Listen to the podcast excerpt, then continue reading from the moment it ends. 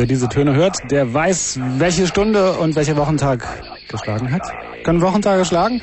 Keine Ahnung, jedenfalls jeden letzten Mittwoch im Monat Chaos Radio hier bei Fritz, der Computerbemoon bei Fritz, im Chaos Computer Club und mit Johnny. Hallo.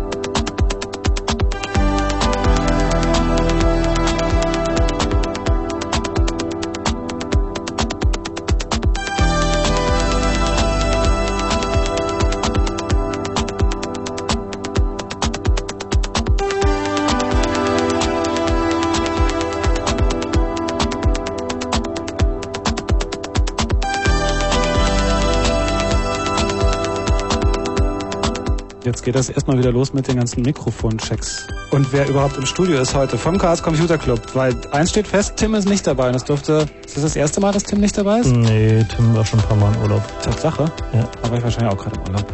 Ähm, Frank, erzähl mal, wer alles da ist und dann sagen wir, worum es geht heute. Ja, mit uns ist noch hier ist Andreas, Felix und Mike und es geht heute um Spezialcomputer, so haben wir die Sendung mal genannt. Wir wollen uns heute unterhalten über so Sachen, wie sie in Videorekordern eingebaut sind, wie sie in Organisern eingebaut sind, wie sie Raumschiffe steuern. Halt die ganzen vielen kleinen Computer, die man nicht sieht und die nicht so unbedingt aussehen wie ein PC, aber die trotzdem immer wichtiger für unser Leben werden und immer noch doch äh, einer der größten Umsatzfaktoren für die Computerindustrie sind.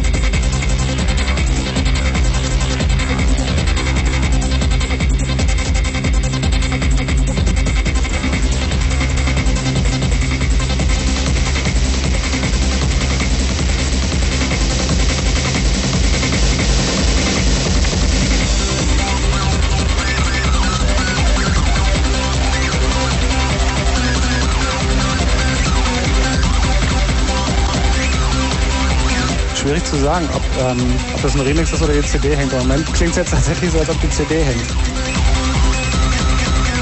Cool. Warte mal ganz kurz. Ah, ah, ah. Nee. Das ist ja doof, ne? Naja, Chaos Radio. Fängt ja gut an. Super. Stimmt ja selbst gebrannt. Kiecher. Ah, muss ich mal in meiner Plastiktüte nach einer anderen CD wühlen. Derweil hören wir noch ein bisschen den Remix von Nummer 8.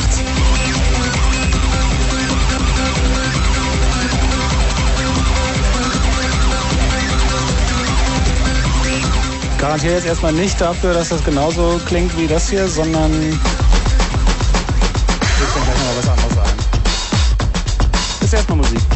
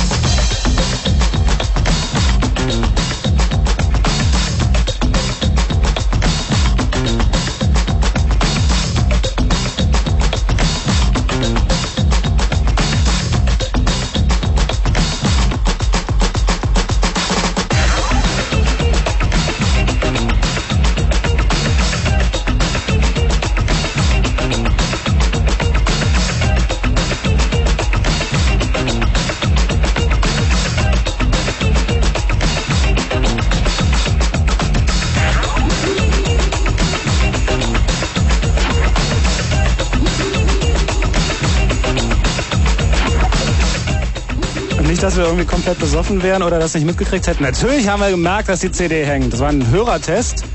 Eine CD, äh, wir wollten es eigentlich 13 Minuten lang hängen lassen, um zu gucken, was passiert. Aber es ist nichts passiert, deswegen haben wir es dann selber gemacht. Ihr hört Chaos Radio und das fängt so an, wie Chaos Radio anzufangen hat, nämlich mit ein bisschen Chaos. Bevor wir über Spezialcomputer reden, gibt es noch ein paar ja, ähm, Spezialhinweise eigentlich, denn wer in den letzten Tagen oder wer zum Beispiel heute, so wie ich mal auf www.ccc.de geguckt hat, der hat da grafisch und inhaltlich eine kleine Veränderung festgestellt. Da ist die Rede von einem Raumschiff, der Herz aus Gold, die in diesem Sommer wegen Reparaturen hier landen muss. Und zwar genau gesagt am 6., 7. und 8. August 1999.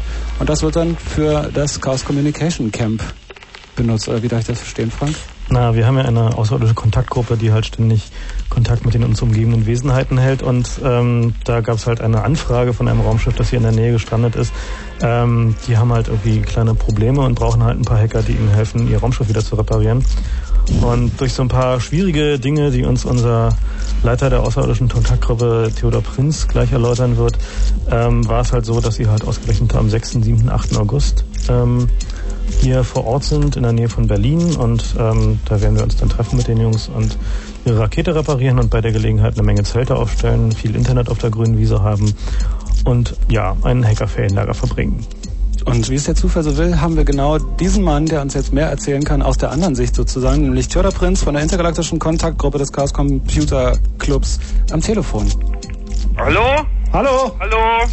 Empfängst du uns? Ja, ja, wir haben hier gerade äh, mehrere Frequenzüberlagerungen, aber ich muss mich noch mal kurz äh, terrestrisch synchronisieren. Moment.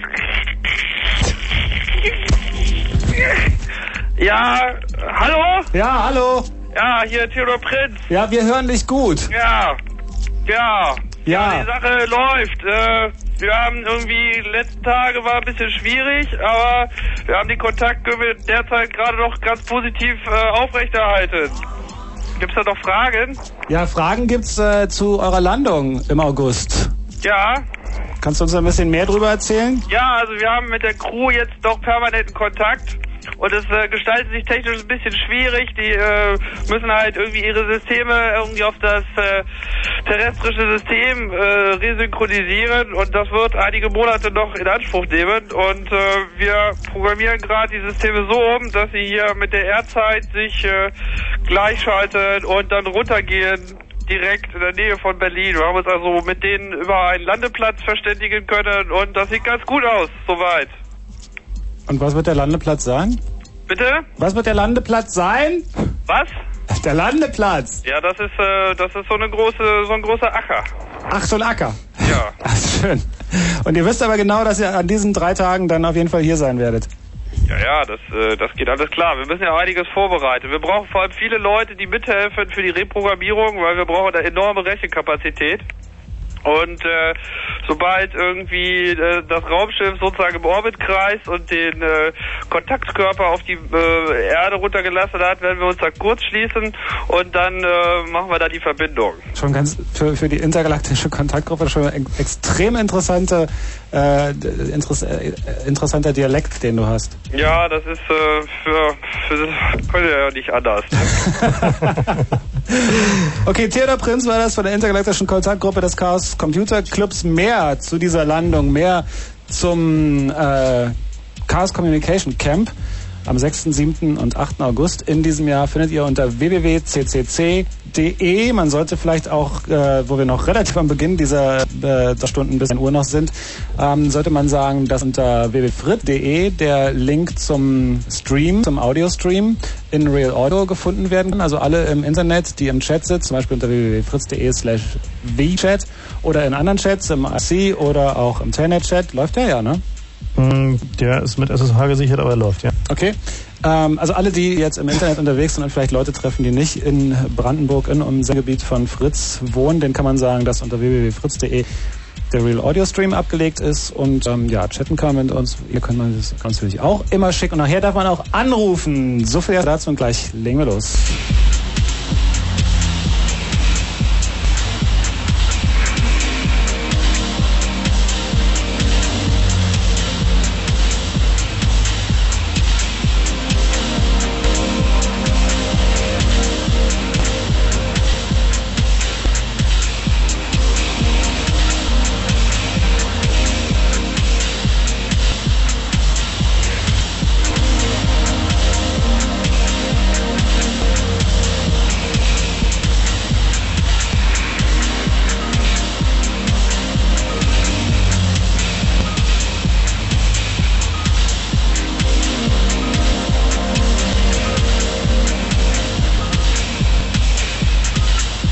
So, sind wir ein bisschen aus der Hüfte kommen hier langsam. Frank, Andreas, Felix und Mike sind hier vom Chaos Computer Club.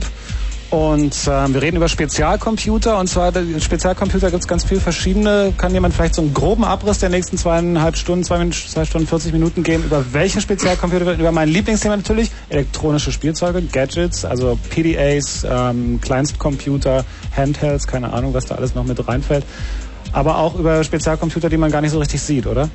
Mm, naja, wenn wir ehrlich sind, Johnny, dann haben wir dieses Thema natürlich nur gewählt, damit du auch mal irgendwie was Fachliches beitragen kannst. Ich habe nicht gesagt, dass ich da was Fachliches Na, komm, beitragen meine, kann. Weil bist du irgendwie einer der Gadget-erfahrensten Leute, die ich so kenne. Und das stimmt. Ja. Ähm, Immer ja. bekloppt genug, Geräte zu kaufen, von denen ich jetzt schon weiß, dass sie im Vierteljahr völlig outdated sind und natürlich nicht upgradable. Und, äh, naja, kannst du denn ihren Funktionsumfang voll ausschöpfen wenigstens? Na, in drei Monaten schafft man das dann und dann merkt man, dass er, dass er nicht reicht, der Funktionsumfang, und dann gibt es aber auch schon ein neues Gerät. Ich meine, es gibt halt irgendwie im Marketing Deutsch halt diesen schönen Begriff der Early Adopters Strafgebühr. Mhm. Das ist halt der Preisaufschlag, ähm, der auf die ersten Geräte immer gemacht wird für Verrückte wie uns, die sich diese Dinge dann trotzdem kaufen. Wobei ich auch dazu sagen muss, dass es, ähm, dass ich die Erfahrung, die ich mit diesen Geräten habe, natürlich auch viel von Testgeräten habe. Also, dass man dann sagen konnte, ich würde das Gerät gerne drei Wochen mal testen. Das geht ja als Journalist. Dann muss man es halt manchmal mit mit Schmerz zurückschicken und manchmal ist man dann total froh, dass man es nur als Testgerät hatte und nicht etwa 1000 Mark dafür ausgegeben hat. Ja, das ist natürlich ein echter Vorteil. Kann man den Test dann verlängern eigentlich? Ähm, ich glaube, in bestimmten Fällen kannst du das machen. Mhm. Ja, aber wir wollen ja auch noch über andere Spezialcomputer reden, nämlich über die, die man nicht sieht, die in Geräten des Alltags drin sind und ähm, die da still ihre Dienste verrichten, vor allen Dingen dadurch auffallen, dass sie in der Regel nicht abstürzen, wie man das von Computern, die auf dem Schreibtisch stehen, gewohnt ist. Werden wir sowas wie ähm, diesen äh, komischen Hype ansprechen, der ja durch viele bunte, bunte Zeitschriften geht und äh, gegangen ist und immer noch geht. Also Geschichten wie der Kühlschrank kommuniziert mit meinen Schuhen, die mit dem Auto kommunizieren, die beim Bäcker die Milch bestellen und so eine Geschichten. Naja, also es wird gar nicht so nur um die Geräte geben, die es heute gibt, sondern für das Verständnis der Gerätelandschaft, die es so auf dem Markt gibt und auch nicht nur auf dem Markt, sondern da, wo man sie halt nicht kennt, äh, ist es auch wichtig zu verstehen, wie es denn gekommen ist zu den Rechnern von heute. Und wir haben hier auch eine ganz lustige Geschichte über das erste Embedded-Gerät. Da wird Frank nachher was zu erzählen. Also es geht gar nicht so darum, nur jetzt Kühlschränke auseinanderzunehmen und wir werden auch einen weiten Bogen darum machen, zu erläutern, ob Kühlschränke das Jahr 2000 Problem haben. Also solche Anrufe bitten wir doch dann gleich ähm, zu lassen. Da haben wir eine Extrasendung für geplant. Gibt es denn schon Kühlschränke mit fürs Jahr 2000 Probleme oder für Kühlschränke, die Extrasendung? Ähm, fürs Jahr 2000 Problem. Gibt es denn schon Kühl... Wann machen wir die Sendung? Im Dezember oder? Ähm, der Termin steht noch nicht ganz fest, aber wir werden auf jeden Fall eine Sendung machen, weil da kommen wir dann wohl doch nicht drum rum, obwohl wir es eigentlich lange geplant haben, drum rumzukommen. Ähm, und insofern denke ich mal, wird die in einem der nächsten zwei oder drei Monate mhm. stattfinden. Also ihr könnt total beruhigt sein. Wir werden euch zum, zu diesem Problem in den nächsten zwei, drei Monaten definitiv helfen. Wir können jetzt einfach alles so lassen, wie es ist. Und wir haben schon Angebote von mehreren namhaften Notstromgeneratorfirmen für diese Sendung.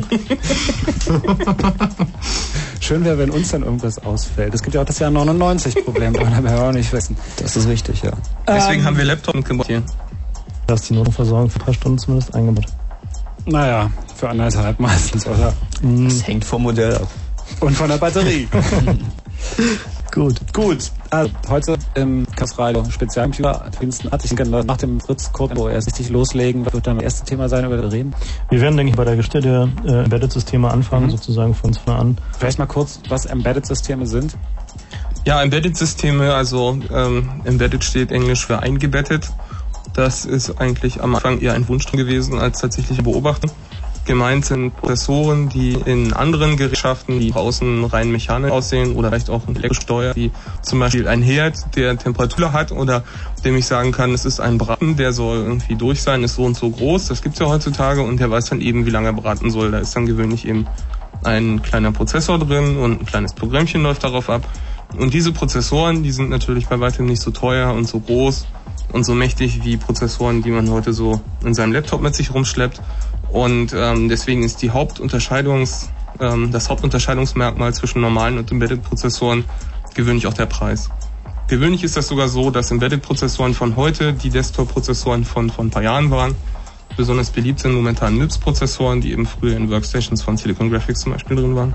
Mit also anderen Worten, ja. ich könnte eigentlich, wenn ich jetzt einen sehr modernen Herd habe, dann könnte ich den auseinandernehmen und mir daraus ein sehr veraltetes Laptop bauen. Ja, naja, Laptops haben diese Teile gewöhnlich nicht gehabt, äh, aber ähm, könnte man natürlich bauen, nur gibt es da natürlich dann keine Mainboards für, dann müsstest du also echt innovativ werden. Aber ich hätte einen Laptop, der... Das wäre der coolste Laptop in Deutschland. Grillen kann. das ist schon okay.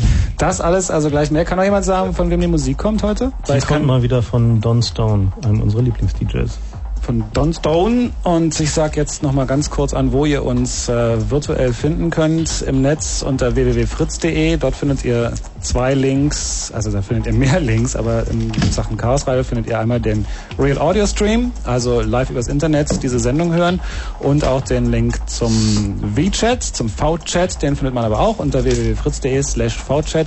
Im IRC gibt es garantiert auch Kanäle, die dann wahrscheinlich Chaos Radio heißen, in dem man äh, sich unterhalten kann.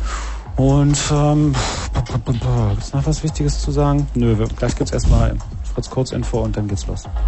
Weiter geht's dann losgegangen, das ist ja schon lange.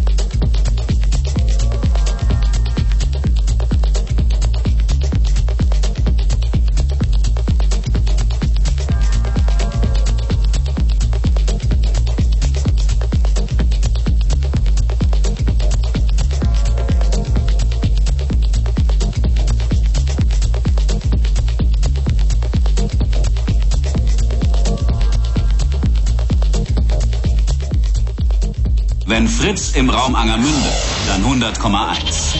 22.31 Uhr. Fritz, Kurzinfo.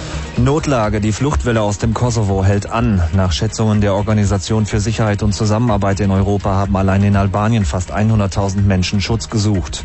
Auch aus der Provinzhauptstadt Pristina werden Kosovo-Albaner vertrieben.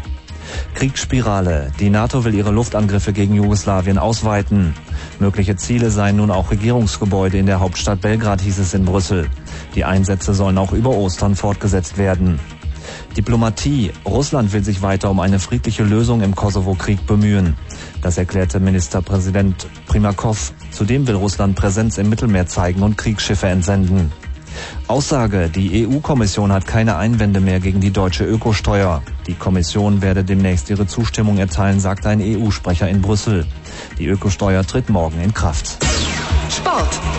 Fußball, die deutsche Nationalmannschaft siegte in ihrem EM-Qualifikationsspiel gegen Finnland mit 2 zu 0. Im Nürnberger Frankenstadion schossen Jeremies und Neuville die Tore für den amtierenden Europameister. Wetter. Heute Nacht gering bewölkt 6 bis 0 Grad, am Tage nach Nebelauflösung meist sonnig, Temperaturen 14 bis 18 Grad. Verkehr. Keine aktuellen Meldungen. Das war Gerald Kötterheinrich mit dem Fritz Kurzinfo. Fritz präsentiert. Ein Ballsportspiel der Alba-Klasse. Alba Berlin gegen TTL Bamberg. Das dritte Playoff-Spiel. Ostermontag, 5. April um 15 Uhr in der Max-Schmeling-Halle. Karten gibt's fast überall. Und beim Fritz-Mützen-Telefon. Telefon. 0331 für Potsdam 70 97 120. Alba Berlin gegen TTL Bamberg. Das dritte Spiel des Playoff-Viertelfinals. Und wie immer gilt, wenn Alba, dann Fritz. Und wie immer gilt, hier geht's weiter mit dem Chaos Radio. Thema heute hier im Computer Blue Moon bei Fritz, jeden letzten Mittwoch im Monat übrigens mit dem Chaos Computer Club und mit Johnny. Spezialcomputer von Embedded Systems haben wir gerade gehört. Eingebettete Systeme, eingebettete Computer und geschichtlich werden wir da gleich hören, wie groß der erste eingebettete Computer war und wofür er genutzt wurde.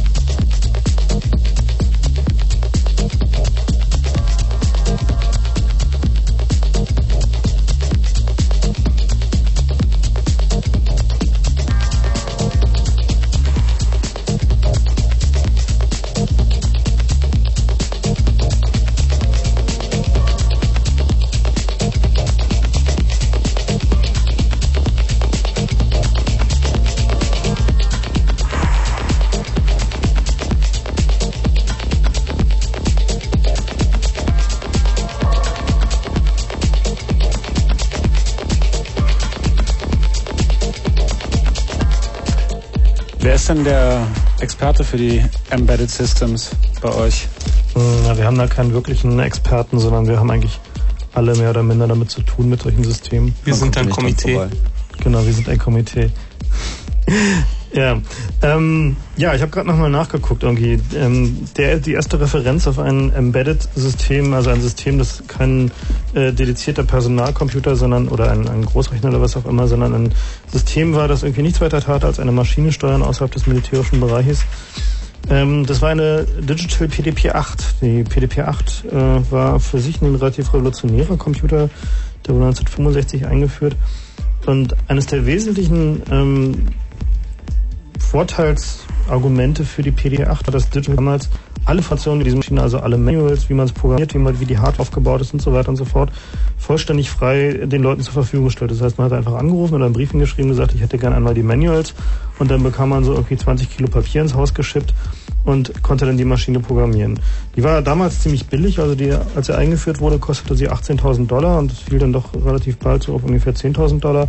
Und es war damals ein revolutionär niedriger Preis für so eine Maschine. Und wie gesagt, das erste System, das ich gefunden habe, wo sie irgendwie tatsächlich eine PDP-8 als ähm, Controller für irgendwie eine Maschine benutzt haben, war ein Kartoffelernter. Also da haben sie halt echt so eine, ich habe ja gerade das Foto von mir, auf so eine Kartoffelerntermaschine ist dann oben so eine große graue Kiste drauf, wo dann halt irgendwie die PDP-8 drinne steckt. Also muss so groß im Sinne von Kühlschrank. So, also also drinnen steckt ist vielleicht auch zu viel gesagt. Also die sitzt da halt so oben drauf, genau. Und es handelt sich tatsächlich um so einen Kühlschrank großen Klotz, der halt tatsächlich dann diesen Computer beherbergt. Ich meine, die Maschine war irgendwie damals doch irgendwie relativ revolutionär. Sie konnte doch. Naja, naja, ich bin hier noch ein paar Details. Na, bring mal Details. Ich meine, ja. sie konnte immerhin 35.000 Additionen pro Sekunde. Das war schon echt viel. Boah. Ja, also ähm, die PDP-8 selber war sehr erfolgreich und deswegen gab es da auch weitere Modelle von. Aber der Prozessor selbst war irgendwie sehr merkwürdig. Der hatte war ein 12-Bit-Prozessor und hatte genau drei Register und die ganzen zwei, äh, die ganzen Instruktionen mit zwei Operanten haben dann immer aus zweien gelesen, nämlich also AC und MQ und haben immer nach AC zurückgeschrieben. Also man war doch sehr similitiert, was man da überhaupt machen konnte. Ähm, war noch akkumulatorbasiert. Das ist eine Sache, die ist dann die ziemlich schnell weggegangen. Es gibt eigentlich heute nur noch eine Art von CPU, die noch Akkumulatoren benutzt. Und das ist die Floating Point Einheit bei Intel. Ansonsten ist das ausgestorben und damals dieser Prozessor war also ziemlich brain damaged, weil die äh, der RAM war limitiert auf 4 Kilobyte, das war selbst damals ziemlich wenig und Memory-Referenzen, also Speicherzugriffe, konnte man nur relativ zum Anfang des Speichers machen und relativ zum Programmcounter. Also da, wo der Code gerade ausgeführt wurde und konnte dann auch nicht volle 4K adressieren von da aus, sondern nur 7 Bit. Referenzen. Das heißt, äh, man konnte, man musste den Code, der den, die Daten bearbeitete, immer neben die Daten tun. Das heißt, man musste, wenn man sehr große Arrays bearbeiten wollte, wie irgendwelche numerischen Bearbeitungen, wie für die Rechner damals eben benutzt wurden, musste man den Code verteilen über seinen Adressraum. Das war also überhaupt nicht sinnvoll. Aber die Kiste war eben sehr erfolgreich, weil sie vor allem auch ziemlich, ziemlich günstig war. Es gab damals als Alternative eigentlich nur irgendwelche Research-Systeme und IBM-Großrechner und die waren halt richtig teuer, wie sie heute eigentlich noch ziemlich teuer sind. Und warum galt dieses System nun als, als Geburt sozusagen der Embedded Systems? Das also, galt ja gar nicht, aber es ist halt zum ersten Mal als Embedded-System benutzt worden. So, das ist auch ja. ein Joke der Geschichte. Ja. In welchen Witzgeschichtsbüchern steht sowas da drin? Das steht. Ähm, Wo hat denn das Foto her? Genau, wir haben hier zwei Bücher, die können wir gleich mal pluggen bei der Geschichte, bei der Gelegenheit. Genau, also ich habe hier einmal von Soruzzi History of Modern Computing. Das ist ein Abriss, den man gut so in irgendwie einer knappen Woche durchbekommt, irgendwie, wo halt einfach so die äh, Uranfänge äh, der Rechner bis halt irgendwie so zu den heutigen Architekturen beschrieben sind. Interessant sind dann halt so Bemerkungen wie, nachdem dann der PC im Wesentlichen erfunden war, hat sich daran nichts mehr Wesentliches geändert. Ähm, ja, ich meine, es ist doch nicht ganz falsch. Ja. Ähm, das andere Buch ist das Buch zum Thema Rechnerarchitektur. Man kann sich jetzt den Titel merken. Das ist Computer Architecture, a Quantitative Approach. Das gibt es auch als deutsche Übersetzung, das empfehle ich aber nicht. Das ähm, heißt dann aber auch nicht viel anders. Das heißt auch nicht viel anders, ja. Die zweite Auflage gibt es inzwischen, also vielleicht gibt es auch eine dritte, da weiß ich aber noch nichts von, von Hennessy und Patterson. Das heißt, wer das haben will, geht zu Lehmanns und sagt Hennessy und Patterson. Die haben nämlich genau dieses Buch und noch eine BWL-Version davon geschrieben, die ist halt ein bisschen leichter zu verstehen für Leute, die halt gerne Zahlen irgendwie von links nach rechts addieren. Aber der Inhalt ist im Grunde der gleiche und das ist das Rechnerarchitekturbuch. Also das Architekturbuch. Das ist auch ziemlich dick und kostet auch eine Menge Geld, aber wer sich für das Thema interessiert, das ist das Buch. Ja, jetzt sollten wir vielleicht mal ja? die Embedded Controller Familien ansprechen. Also ähm, das ging ja mit der PDP-8 nicht so weiter, die auf den Traktor drauf zu schnallen. Das war ein bisschen unpraktisch. Auch eher ein Pressegag von Digital. Wahrscheinlich. Ähm, naja, es gibt eigentlich, wenn ich das richtig sehe, drei Familien von Prozessoren, die auch heute noch gerne in Geräten verwendet werden. Also wir reden jetzt darüber Mikrowellen, Waschmaschinen, Taschenrechner. Digitale Kamera.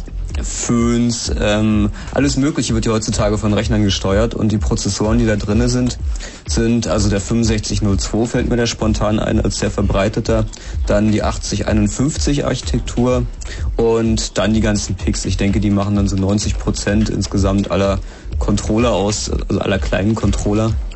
Ja, das hat sich heute ein bisschen verschoben. Ähm, das war vor ein paar Jahren noch so. Inzwischen ist es so, dass auch im Embedded-Markt mit 32-Bit-Prozessoren gearbeitet wird und zwar gar nicht so, wenn man es braucht, sondern weil halt die Compiler da inzwischen einfach ausgereifter sind und die Hersteller haben keine Lust für jede Toolchain, für jede äh, Prozessorarchitektur einen eigenen Compiler zu warten. Und deswegen werden inzwischen heute gerne alte 32-Bit-CPUs benutzt.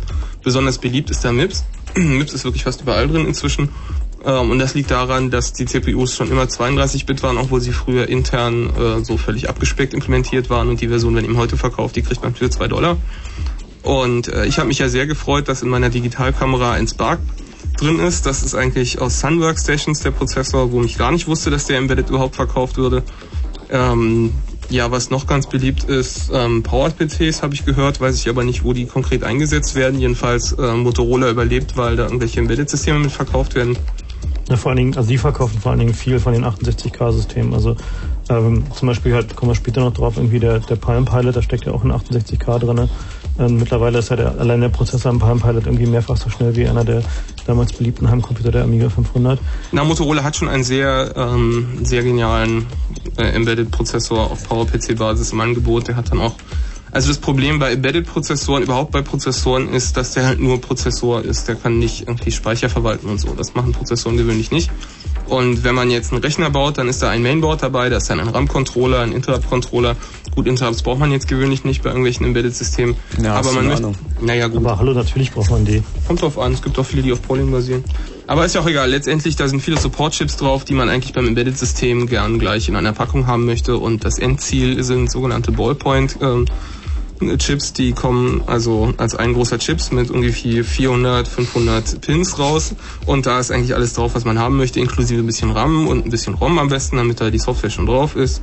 Und ähm, bei den Herstellern geht, kann, kann man dann auf die Webseiten gehen und zusammenklicken, was man denn jetzt gerne als Features drauf haben möchte, ob der jetzt schnell addieren können soll oder lieber multiplizieren, ob der überhaupt Floating Point braucht. Sowas gibt's halt als Embedded-Varianten. Ähm, und bei Motorola gibt's sogar einen Chip, der eben auch Ethernet dann onboard hat. Dann schließt man also einfach sein, sein Netzwerk an und kann dann eben Ethernet fahren damit. Das ist also relativ revolutionär.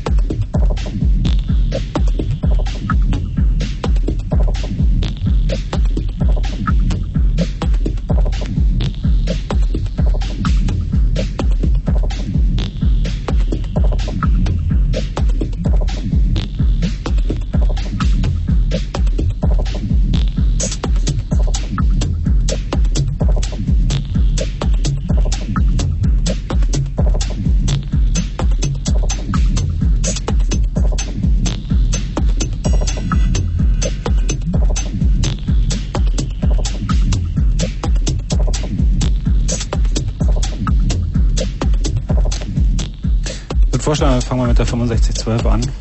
Ja, 6502. 6502, naja. Also wir haben ja. gab's, glaube ich, gar nicht, oder? Hm? Jedenfalls nichts. Hm, ich glaube nicht. Naja. Ähm, wir haben es ja mit einem ziemlich interessanten Phänomen die, zu die tun. kleineren Charts da kommen wir nie durch, ne? Aber ist egal. ah ja, ist ja auch ein ernstes Thema. Genau. Sorry, Als alter Gadget hier. Ähm, die, wir haben ja mit einem interessanten Phänomen zu tun. Und zwar ist es immer so, dass ähm, die Embedded-Systeme sind immer so ein oder zwei Technologiegenerationen hinter denen, dem her, was so normal in den, schreibe ich mal, Schreibtischcomputern drin steckt. Und ähm, eine der wichtigsten äh, Embedded-CPUs heutzutage ist äh, eine CPU, die vielen von uns irgendwie lange in Heimcomputern bekannt war, unter anderem auch im berühmten C64. Ähm, das ist die 6502 CPU und da sagt uns Felix jetzt was zu. Mhm. Also die 6500X-Serie, da gehörten also mehrere Prozessoren zu, ist schon 1975 von Motorola gestartet worden. Und ähm, also nicht direkt von Motorola, sondern von einigen Designern, die da eben weggelaufen sind und die später von Commodore gekauft wurden. Und dieser Prozessor, der war ähm, der war am Anfang, also man kann an den Prozessoren von früher sehr gut so Sachen feststellen, weil man beobachten kann, welche, welche Dinge probiert wurden und dann nie wieder auftauchten, weil sie halt sich nicht als sinnvoll erwiesen haben. Und bei frühen Prozessoren sieht man, also ganz am Anfang war das so, dass Prozessoren eben akkumulatorbasierte Systeme waren. Akkumulator ist so ein archaischer Ausdruck und heißt, dass es genau ein Register gibt, womit man eben Speichervariablen zusammenzählen kann. Akkumulieren heißt zusammenzählen und dann kann man die eben irgendwo hinschreiben wieder. Und ähm, Taschenrechner basierten gewöhnlich darauf und dann hat man auch versucht, größere Rechner damit zu bauen. Und ähm, im 6500X war das noch so, dass die äh, Register so teilweise festgelegt waren. Man konnte nicht mit jedem Register alles machen, wie das heute in den RISC-CPUs so ist, sondern das war eben aufgeteilt. Und ähm, jetzt gibt es noch eine Unterscheidung bei Prozessoren, die auch heute noch wichtig ist, wenn man in Netzwerken arbeitet, nämlich in welcher Reihenfolge die Bytes abgespeichert werden. Also wenn man jetzt eine Variable hat, die mehr als ein Byte beinhaltet, wie zum Beispiel eine größere Zahl, das sind gewöhnlich 32 Byte-Werte, äh 32 Bit-Werte, das sind 4 Bytes, dann kann man eben das kleinste, das niederwertigste Byte zuerst ablegen oder das höherwertigste äh, Byte und die erstere Variante nennt man Little Endian, die wird zum Beispiel von Intel gefahren oder auch von den 6502-Systemen. Und äh, die Begründung war damals, dass man dann die Adressgenerierung schon mal anfangen kann, während man das zweite Byte noch lädt aus dem Speicher, weil das erste halt zuerst kommt. Auf den Speicher wurde eben noch seriell zugegriffen. Heute ist das ganz anders bei den Prozessoren. Da werden immer Blocks oder Pages gelesen aus dem Speicher. Und früher war das eben so, dass die CPUs noch viel langsamer waren als der Speicherzugriff. Und deswegen haben die Prozessorhersteller auf den Speicherzugriff optimiert. Und der 6802, äh, Quatsch, der 6502 und die ganze Produktlinie hat eben noch dieses, dieses, diese Optimierung gehabt auf den Speicherzugriff und noch kein Cache wie heutige Systeme. Und als die Prozessoren dann schneller wurden, sind solche Features eben ähm, obsolet geworden. Ja, der 6502 war im C64 drin, war im Apple II drin, soweit ich weiß. Und ähm, gab es da noch weitere wichtige Systeme, die mir gerade entfallen sind? Frank greift zum Buch. Genau. Also wir haben uns überlegt, wenn wir heute zeigen wollen, dass ein Thema ganz obskur und arkan ist, dass wir dann zum Buch greifen und ein bisschen blättern auf die... Gibt's das nicht online oder was? Naja, Nein, das ist alles verstaubtes Wissen von vor 20 Jahren. Genau, das Also macht's ja so schön, das macht's ja so. Ja, also da kann man, also das Interessante ist, dass, dass man da wirklich richtig Sachen daraus lernen kann. Also vor allen Dingen, wie sich halt so Wissen äh, unter den Ingenieuren entwickelt und vor allen Dingen, ähm, wie wichtig die Leute da tatsächlich in diesem Business sind. So, also viel von dem, äh, von dem Wissen wird halt immer dadurch transferiert, dass halt äh, jemand irgendeine Firma verlässt, eine eigene Firma gründet oder zu einer, wird. zu einer anderen Firma geht. So, also da, da werden wir später noch mehrere Male drauf kommen, dass halt einfach so Technologietransfer im Wesentlichen an Personen hängt. Das war irgendwie, was ich so in der Vorbereitung dieser Sendung doch irgendwie gelernt habe. Finde ich so interessant. Also was man beim bei der 6500X-Serie auch noch wunderbar sehen kann, wie die meisten früheren CPUs gab es da viele undokumentierte Befehle. Und äh, ursprünglich war das gar nicht undokumentiert, sondern die waren einfach gar nicht vorgesehen vom Chipdesigner.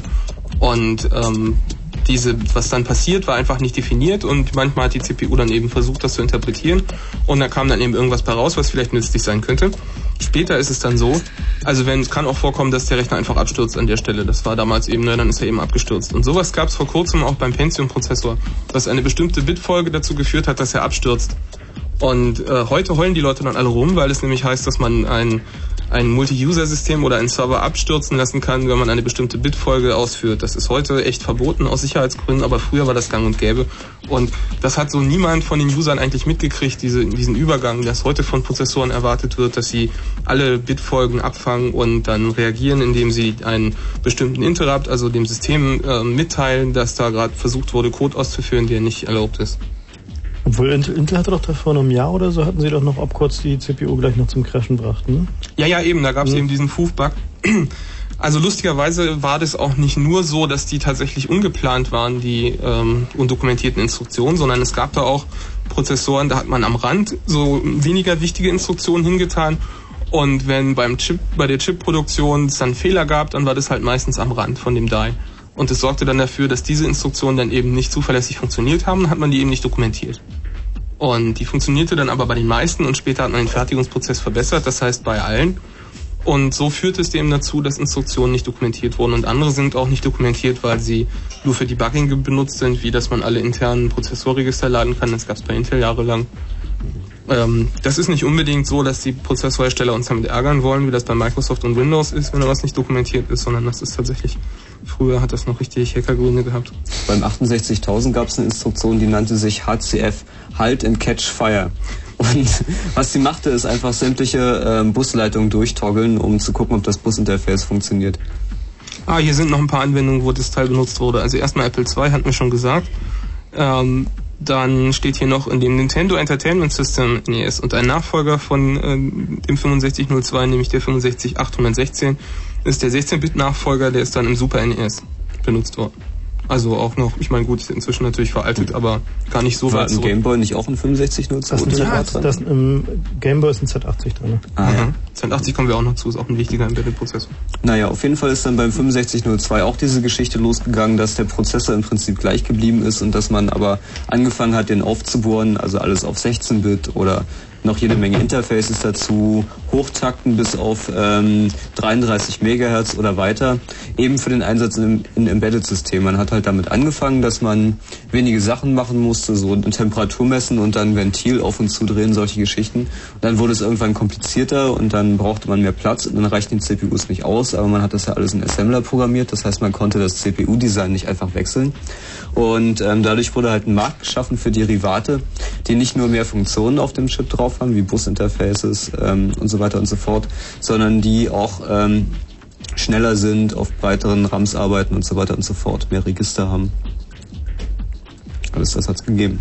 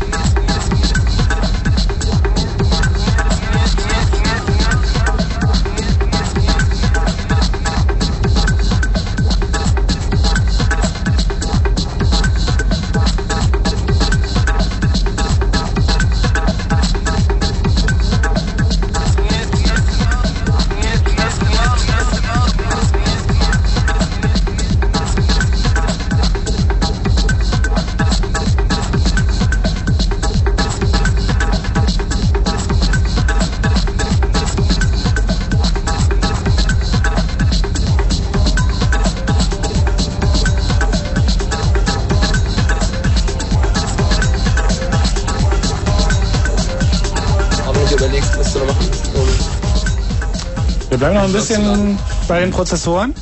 Drei haben wir noch, die wir unbedingt nennen sollten. Ja, die nächste ähm, wichtige Prozessorfamilie, die man auch oft in ähm, Kühlschränken, Rollschuhen und ähnlichen Dingen antrifft. Rollschuhen? Rollstühlen, meinst du? Das auch, ja. ist der 8051. Den hat Intel damals entwickelt und das ist eine Ausnahme, weil er eigentlich von vornherein als Mikrocontroller gedacht war. Und ähm, das ging mit dem 8048 los und ähm, dann haben sie den ein bisschen aufgebohrt und das war dann der 8051, der immerhin acht Register hatte und einen Akkumulator. Und ähm, ja, diese 8051-Familie, die ähm, ist auch sehr, sehr verbreitet und genauso wie bei dem ähm, 6502 gibt es da jetzt die verschiedensten aufgebohrten Varianten. Unter anderem einen Siemens-Prozessor, der dann 16 und 32-Bit Integer-Arithmetik und ein bisschen Floating Point drin hat. Und ähm, naja, der 8051 eigentlich der klassische Waschmaschinen-Controller. Ich stelle mir immer vor, wie Leute jetzt zu Hause ihre Palm Pilots öffnen und den Prozessor aufbohren. Tut ja, es nicht. Nicht?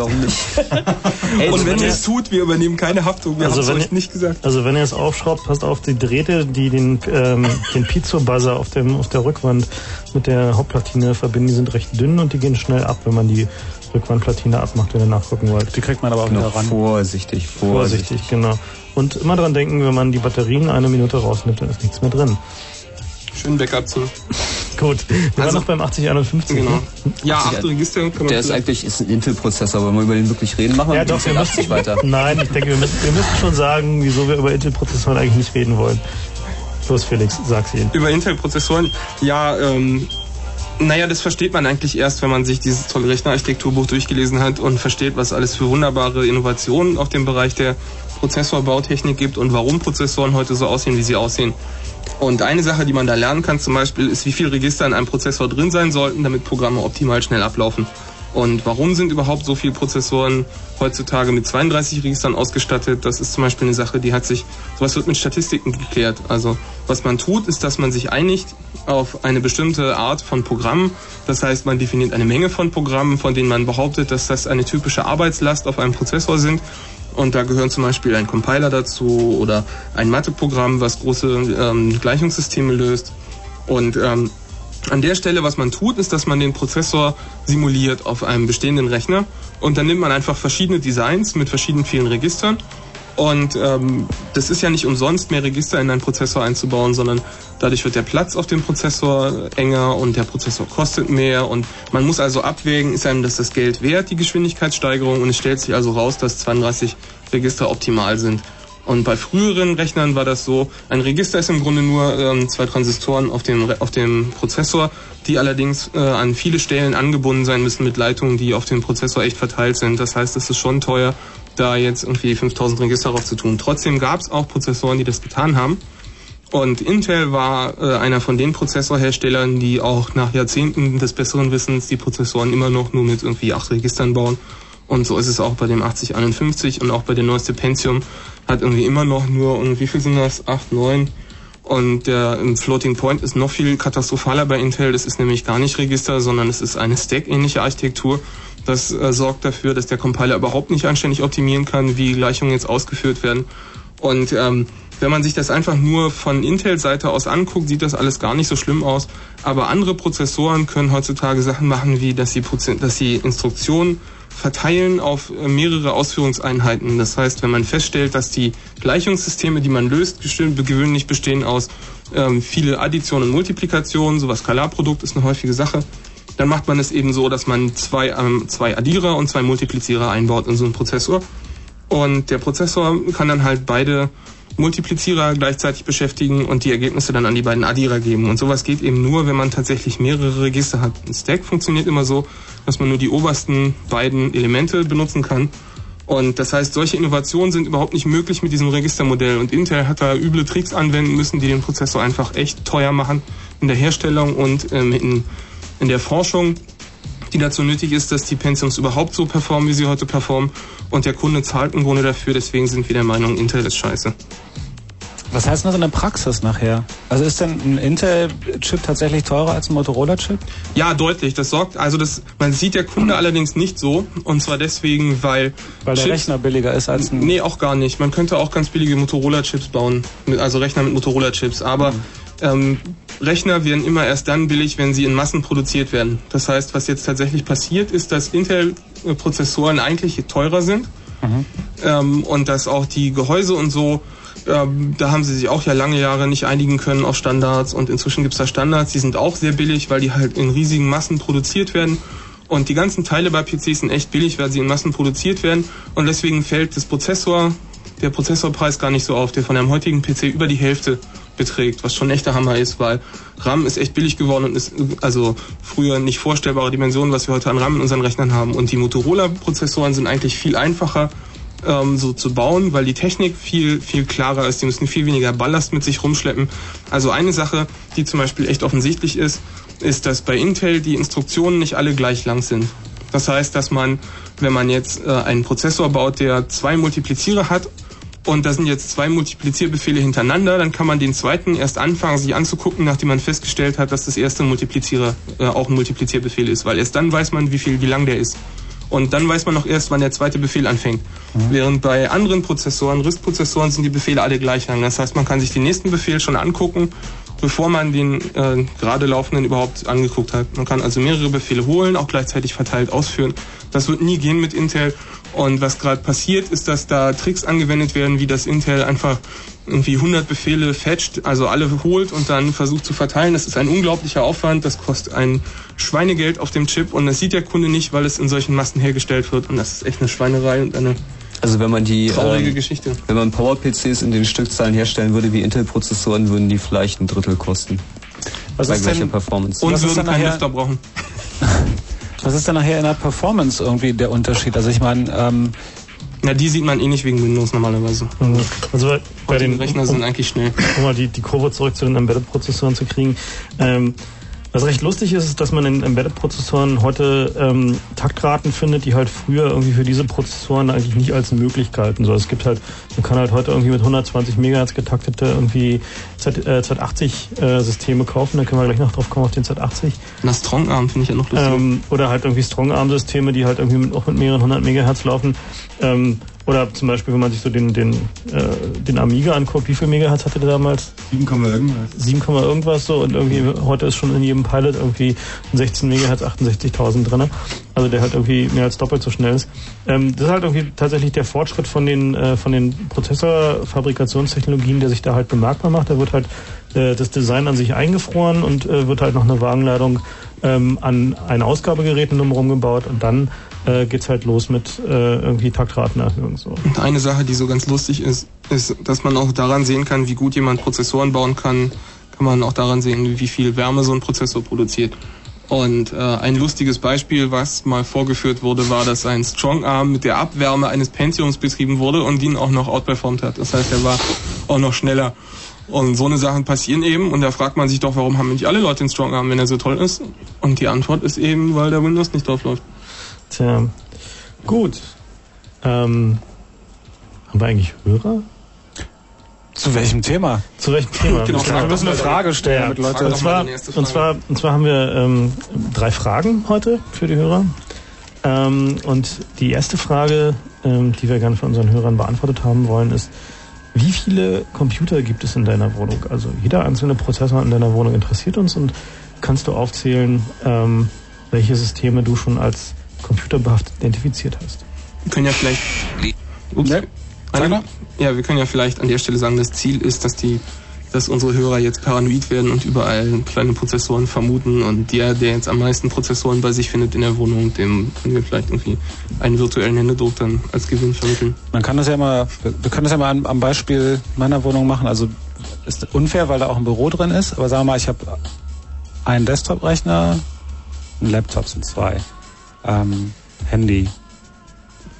Handy sind schon mal zwei CPUs. Das ist nämlich einmal der Microcontroller, der das Ding steuert, und dann der DSP, der für die ganze Signalverarbeitung zuständig ist. dann waren sie schon bei vier. bei vier.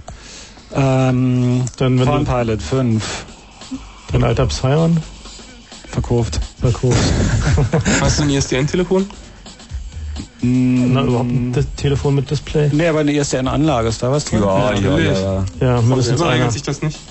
Einer, Mindestens. sind aber sechs. Genau, dann, der, dann hast du noch den Controller in deinem äh, NTBA, der an der Wand hängt, deine ISDN-Steckdose. Das sind sogar zwei, also äh, sind wir bei acht. Äh, Mikrowelle habe ich nicht. Meine Waschmaschine?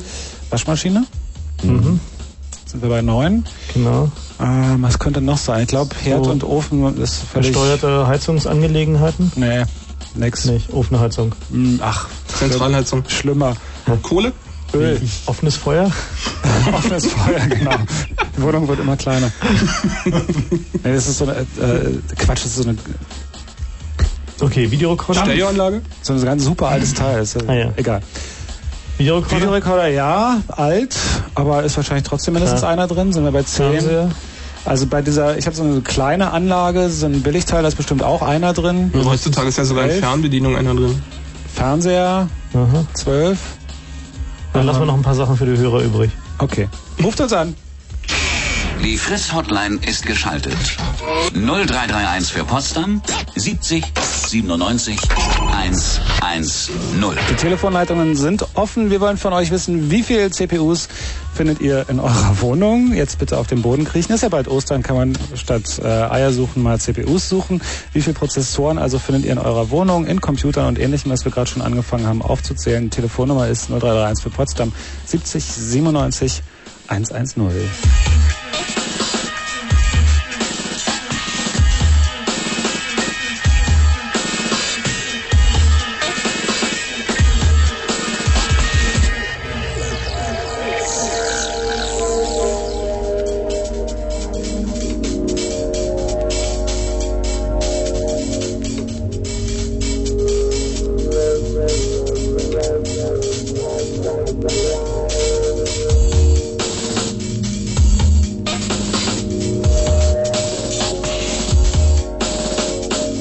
Wie viele Prozessoren findet ihr in eurer Wohnung? Hallo, wer ist denn da? Hallo? Jo, wie heißt denn du? Marcel? Marcel, hallo. Wie viele CPUs findest du bei dir? Ähm, weiß ich jetzt gar nicht. Äh, die Frage hast du aber schon verstanden, prinzipiell. Na, nicht, nicht ganz. Also, Okay, dann wiederholen wir sie erst nochmal, ja? Ja. Danke, Marcel. Jo, es ist immer praktisch zuzuhören. Hallo, hier ist Chaos Radio. Wer ist da? Hallo, Michael heißt. Michael. Hast du mal angefangen zu zählen? Ja, ich habe angefangen, aber ich habe an der Stelle aufgehört. Mir ist nämlich gerade aufgefallen, meine Eltern haben sich eine D-Box zugelegt. Und das ist ja nur auch eine spannende Sache. Wie ich habe gerade da drin? gesagt, Embedded Systems stürzen in der Regel nicht ab, deswegen stürzen wir wohl ab. Äh, In der D-Box ist übrigens ein 68340, also auch ein 68000 Derivat. Und dann ist dann noch eine MIPS-CPU auf dem Transport-Stream-Demultiplexer drauf. Und dann ist da eine CPU auf dem... Ähm, Keine weiteren Fragen, euer Ehren. nee, es ist noch eine CPU auf dem Conditional Access Module, das Ist für da nicht noch ein Modem drauf? zuständig ist. Da ist noch ein Modem drauf, auf dem Modem ist auch noch eine CPU. Und die Chipkarte. Und die Chipkarte. Auf der Chipkarte ist auch noch eine CPU. Also die D-Box zählt als fünf Prozessoren. Weiter. Ein Gerät, warte mal, wir können mal mitschreiben. Ein Gerät, fünf Prozessoren. Die D-Box ist im Moment also definitiv Spitzenreiter. Michael, was hast du sonst noch gefunden? Hm, Ja, nur das, was ihr schon aufgezählt habt, leider. Also, naja, obwohl ein Herd ist ja auch noch dabei. Da ist ja auch eine Digitaluhr drauf und die kann ja auch alles Mögliche so, dann noch Thermostat und so, wird ja auch alles davon gesteuert. Also dieser, dieses Ding, was man in den Braten reinsteckt und der sagt dann einem, wenn er fertig ist. Sowas. Ja, sowas Modernes habe ich nicht. Hm. Also den Kram, den ich aufgezählt habe, hast du auf alle Fälle auch. Anrufbeantworter hat heutzutage natürlich auch Prozessoren. Stimmt. Zwölf, der, der, die D-Box haut einfach raus. Naja, aber ein Auto, ein Auto, also D-Box kann nicht konkurrieren mit Auto. In der aktuellen S-Klasse sind, glaube ich, über 40 Mikrocontroller drin. Ach, Ja. Ja. So Ding angefangen beim ABS. Muss ich mal bei meiner ja gleich mal gucken. Motorelektronik. 40 Stück? 40, über 40. Deswegen sind die so teuer. Nee, das ist noch das billigste und die Programmierung man kann, kostet. man kann nur unsere Telefonnummer eingeben, das ist schon komisch. Mhm. Michael, wollen wir weiterzählen? Hm. Ja, ich glaube, ich bin aber echt am Ende. Also, Okay, also äh, Was ist denn deine es- Gesamtwertung? ähm, Moment, 2 NTBA, 2 ISDN-Anlage, 5 D-Box, macht 9. ISDN-Telefon, 10. Mhm. ARM-Pilot 11.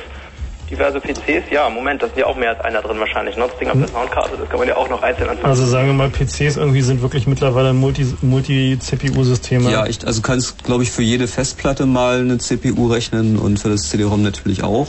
Einige Ja, gerade SCSI-Controller. Genau, die Bus-Controller ist auch noch eine eigene CPU. Ja, Interrupt-Controller. Also ich glaube irgendwie so PCI 10, auf, auf 10 bis 15 CPUs kommen halt in so einem durchschnittlichen PC schon, ne? Ja, denke ich mal. Hm. Weil das Einzelzählen ja langsam albern fast. Naja, naja, nicht wirklich. Wenn Dann man lassen wir einfach die PCs, wir können ja mal PCs weglassen. Genau. PCs sind ja eh langweilig. Lass uns mal alles außer PCs nehmen. Okay, alles ohne PCs. Genau. Du hast bestimmt einen Monitor mit Onscreen-Display, ne? Nee, nee, nee. Der ist alt. Ah. Na gut, also du Den kommst konnte schon locker so... leisten, weil der Herz so teuer mit, dem, dem Thermometer. Und deine D-Box stürzt immer ab? Ja, die ist tatsächlich noch nicht abgestürzt. Also äh, auf einmal hat er irgendwie keine, auf nichts mehr reagiert, egal was man an der Fernbedienung gedrückt hat. Habe ich meinen kleinen Hast du Bruder einen Schweinekanal geguckt? Nee, nicht mal. Aber ich habe meinen kleinen Bruder dann bei der Hotline anrufen lassen. Und ähm, der hat dann halt empfohlen bekommen, ja, sowas passiert ab und zu mal einen Stecker rausziehen, wieder reinstecken. Also ausmachen, wieder anmachen. Und hat's geholfen? den Computer erinnert. Ja, hat dann geholfen. Naja, ich meine, ist du ein- weißt mittlerweile, dass da fünf CPUs drin sind. Wenn die irgendwie sich verheddern, Ja. wird Das ist schon übrigens ein, eheres, ein ehernes Prinzip bei Computern. Lässt sich auch gut zusammenfassen. In will der Router nicht routen, musst du booten. Wofür ist das Gazi-Anschluss an der D-Box eigentlich da? Naja, gedacht, ursprünglich war er dafür gedacht, dass man da ein CD-ROM anschließen konnte, um sich Video-CDs anzugucken. Mittlerweile haben sie das Feature aus der Software rausgeschmissen, weil sie den Platz für irgendwelche komischen On-Screen-Displays brauchten. Übrigens machen sie da das Software-Update über Satellit. Also man kauft sich diese Kiste und sie kann Video-CDs abspielen, dann fährt man zwei Wochen in Urlaub und dann kann sie das plötzlich nicht mehr. Also eigentlich eine ziemliche Zumutung. Ziemlich cooles Update. Ja, mit der richtigen Software kann man da aber auch mittlerweile die Audiotracks auf eine Platte speichern und solche Geschichten. Also die Software, die da derzeit drauf ist, ist nicht unbedingt irgendwie das, was man haben will. Übrigens das mit dem Booten und dann geht's wieder, das funktioniert zwar fast immer, aber jetzt war gerade ein besonders peinliches Exemplar von äh, Problem, wo das nicht funktioniert hat, auf der Cebit.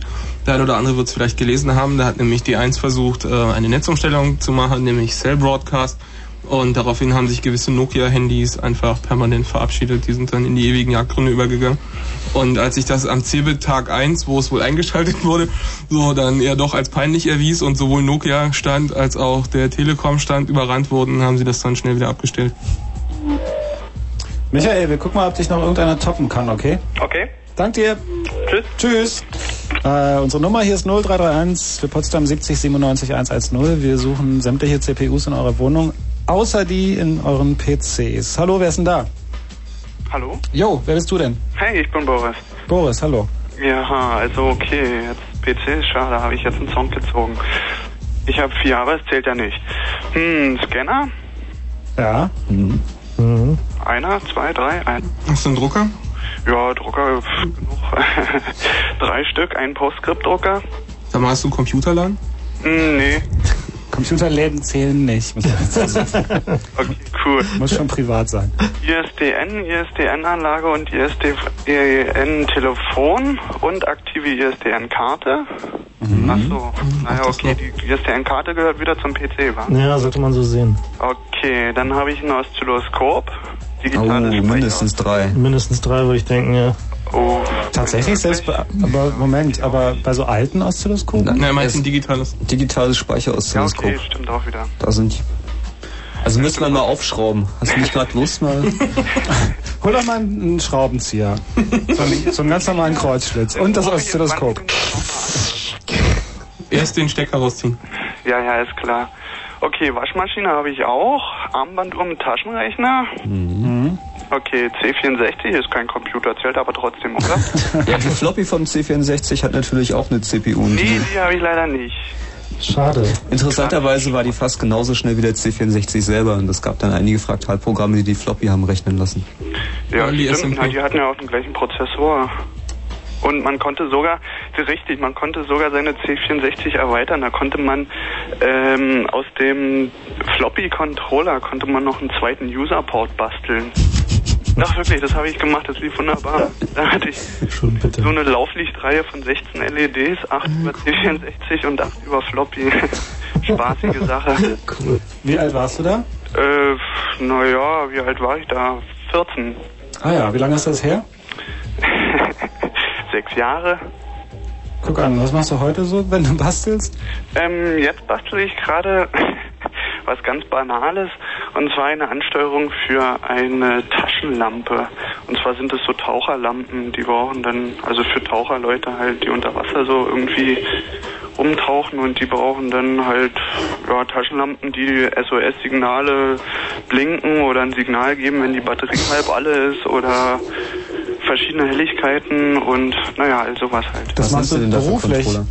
Äh, beruflich bin ich Zivildienstleister. Achso, ne, war jetzt meine nächste Frage, weil das ja doch dann irgendwie sehr spezifisch. Ja, und kostet ist. auch Geld so ein digital ja, Ja, okay. Ja, ich baue jetzt gerade die Steuerung für einen Herrn, der die restlichen Lampen baut und wenn er mit der Steuerung einverstanden ist, naja, dann wird ihm das Schaltbild verkauft. Was nimmst du für einen Controller? wie bitte? Was nimmst du für einen Controller? Also ich sollte jetzt für eine ganz einfache Billiglampe was machen, was möglichst ohne Controller ist. Da sind jetzt ein paar ganz billige Logikbausteine drinne und äh, für die teuerste Lampe wollte ich einen AVR 80 1200 nehmen. Mhm, einen richtigen RISC-Controller, ja? Ja, ja, ja. Weil Das ist ja schick. recht einfach zu, zu programmieren und so. Gibt Also, jetzt sogar äh, für Linux einen Assembler und eine Programmer-Software. Das heißt, man ist nicht mehr auf DOS angewiesen. ja, richtig. Und das finde ich auch recht gut, aber äh, hatte noch keine Zeit dafür, die bei mir raufzuspielen. Kommst du denn zum Sommercamp? Sommercamp, äh, ja, bis jetzt noch nicht, aber 6., 7., 8. August in der Nähe von Berlin. Rettungslampen brauchen wir da bestimmt. Da brauchen wir echt eine Menge Leute, die irgendwie was von Controllern verstehen und so. Das wird echt bestimmt cool. Und was wird im Sommercamp gemacht? Na, das ist halt eine Hackerferienlager. Ach Guckt so, halt unter, Feines, unter www.ccc.de. Genau. Mit Da ist alles zu finden. Ansonsten, falls- falls ich höre bei Frank so ein bisschen durch, dass da ein Kontakt gesucht wird. Du kannst natürlich auch eine E-Mail-Adresse da lassen. Genau. Na, ist okay. Kann ich machen. Ja, mach doch. Also Ja, jetzt meine ich. Ja, die ist aber recht peinlich. Wir können doch aufhören. Also, es kann nur zwei Pa- AOL? AOL oder C-Online? nein, nein, nein, Yahoo. Das ist nicht peinlich. Finde ich nicht. Nee, ist nicht peinlich? Na, okay. Warte mal, aber warte mal. Warte, warte, wir gehen mal off-air. Wir fahren dich so. Warte mal, wir machen mal Musik. Wir können natürlich weiter anrufen. Ja.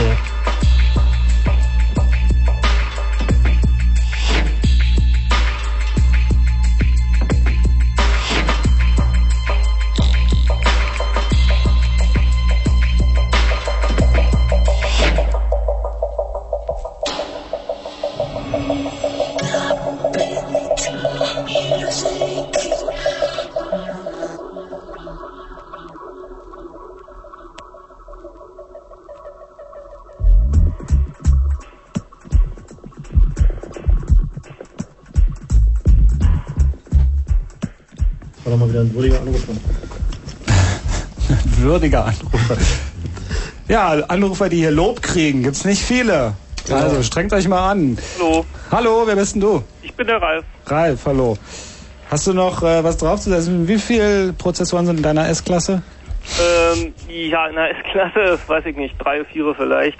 Ist keine S-Klasse. Hm. Alte Ente, daher ist Nee, nee. fast gar keiner drin. Rein mechanisch. Ja, aber in der Wohnung habe ich so eine zusammengekriegt. Schieß mal los. Erzähl mal. Ja, also erstmal drei Stück für den Fernseher. Drei Stück im Fernseher. Hast du aufgeschraubt und nachgeguckt? Oder so nicht viel? ganz, also ich habe zwei Fernseher und im einen sind wenigstens zwei drin. Glaubst du? Fernbedienung mal mit eingerechnet schon. Ähm, dann habe ich fünf für einen Videorekorder, also besser für zwei mit Fernbedienung. Mhm. Ähm, ja, dann haben wir einmal eine Kompaktstereoanlage, zwei für die Heizung, Zwei für die Heizung? na, einer in der Heizung selber und einer die Uhr, dieses Steuerteil da. Was die ist Heizung extra Controller Dieser? Regler ist auch elektronisch. Schau an.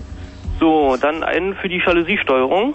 Hey, Hey, Fortschritt. Es gibt extra der, Punkt. der kriegt einen extra Punkt. Ja. Sag mal, hast du IP-Nummern vergeben bei dir? Nee, vernetzt sind sie nicht. Komm doch, komm doch. Ja, Anrufbeantworter hatten wir. Ja? Ähm, ja, dann haben wir eine etwas bessere Stereoanlage. Das sind dann drei Mhm. äh, für Verstärker, Tape und CD.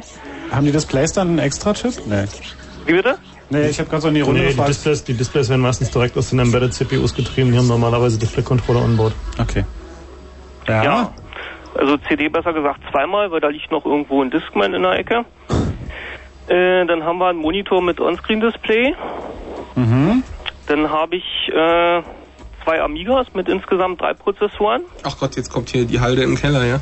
Nee, nee, nicht die Halle im Keller, die sind alle betriebsfähig. Die steuern die Jalousien. Nee, nee. Etwas unterfordert, ja. Äh, so, dann haben wir ein Modem mit dreien, wenn DSPs mitzählen.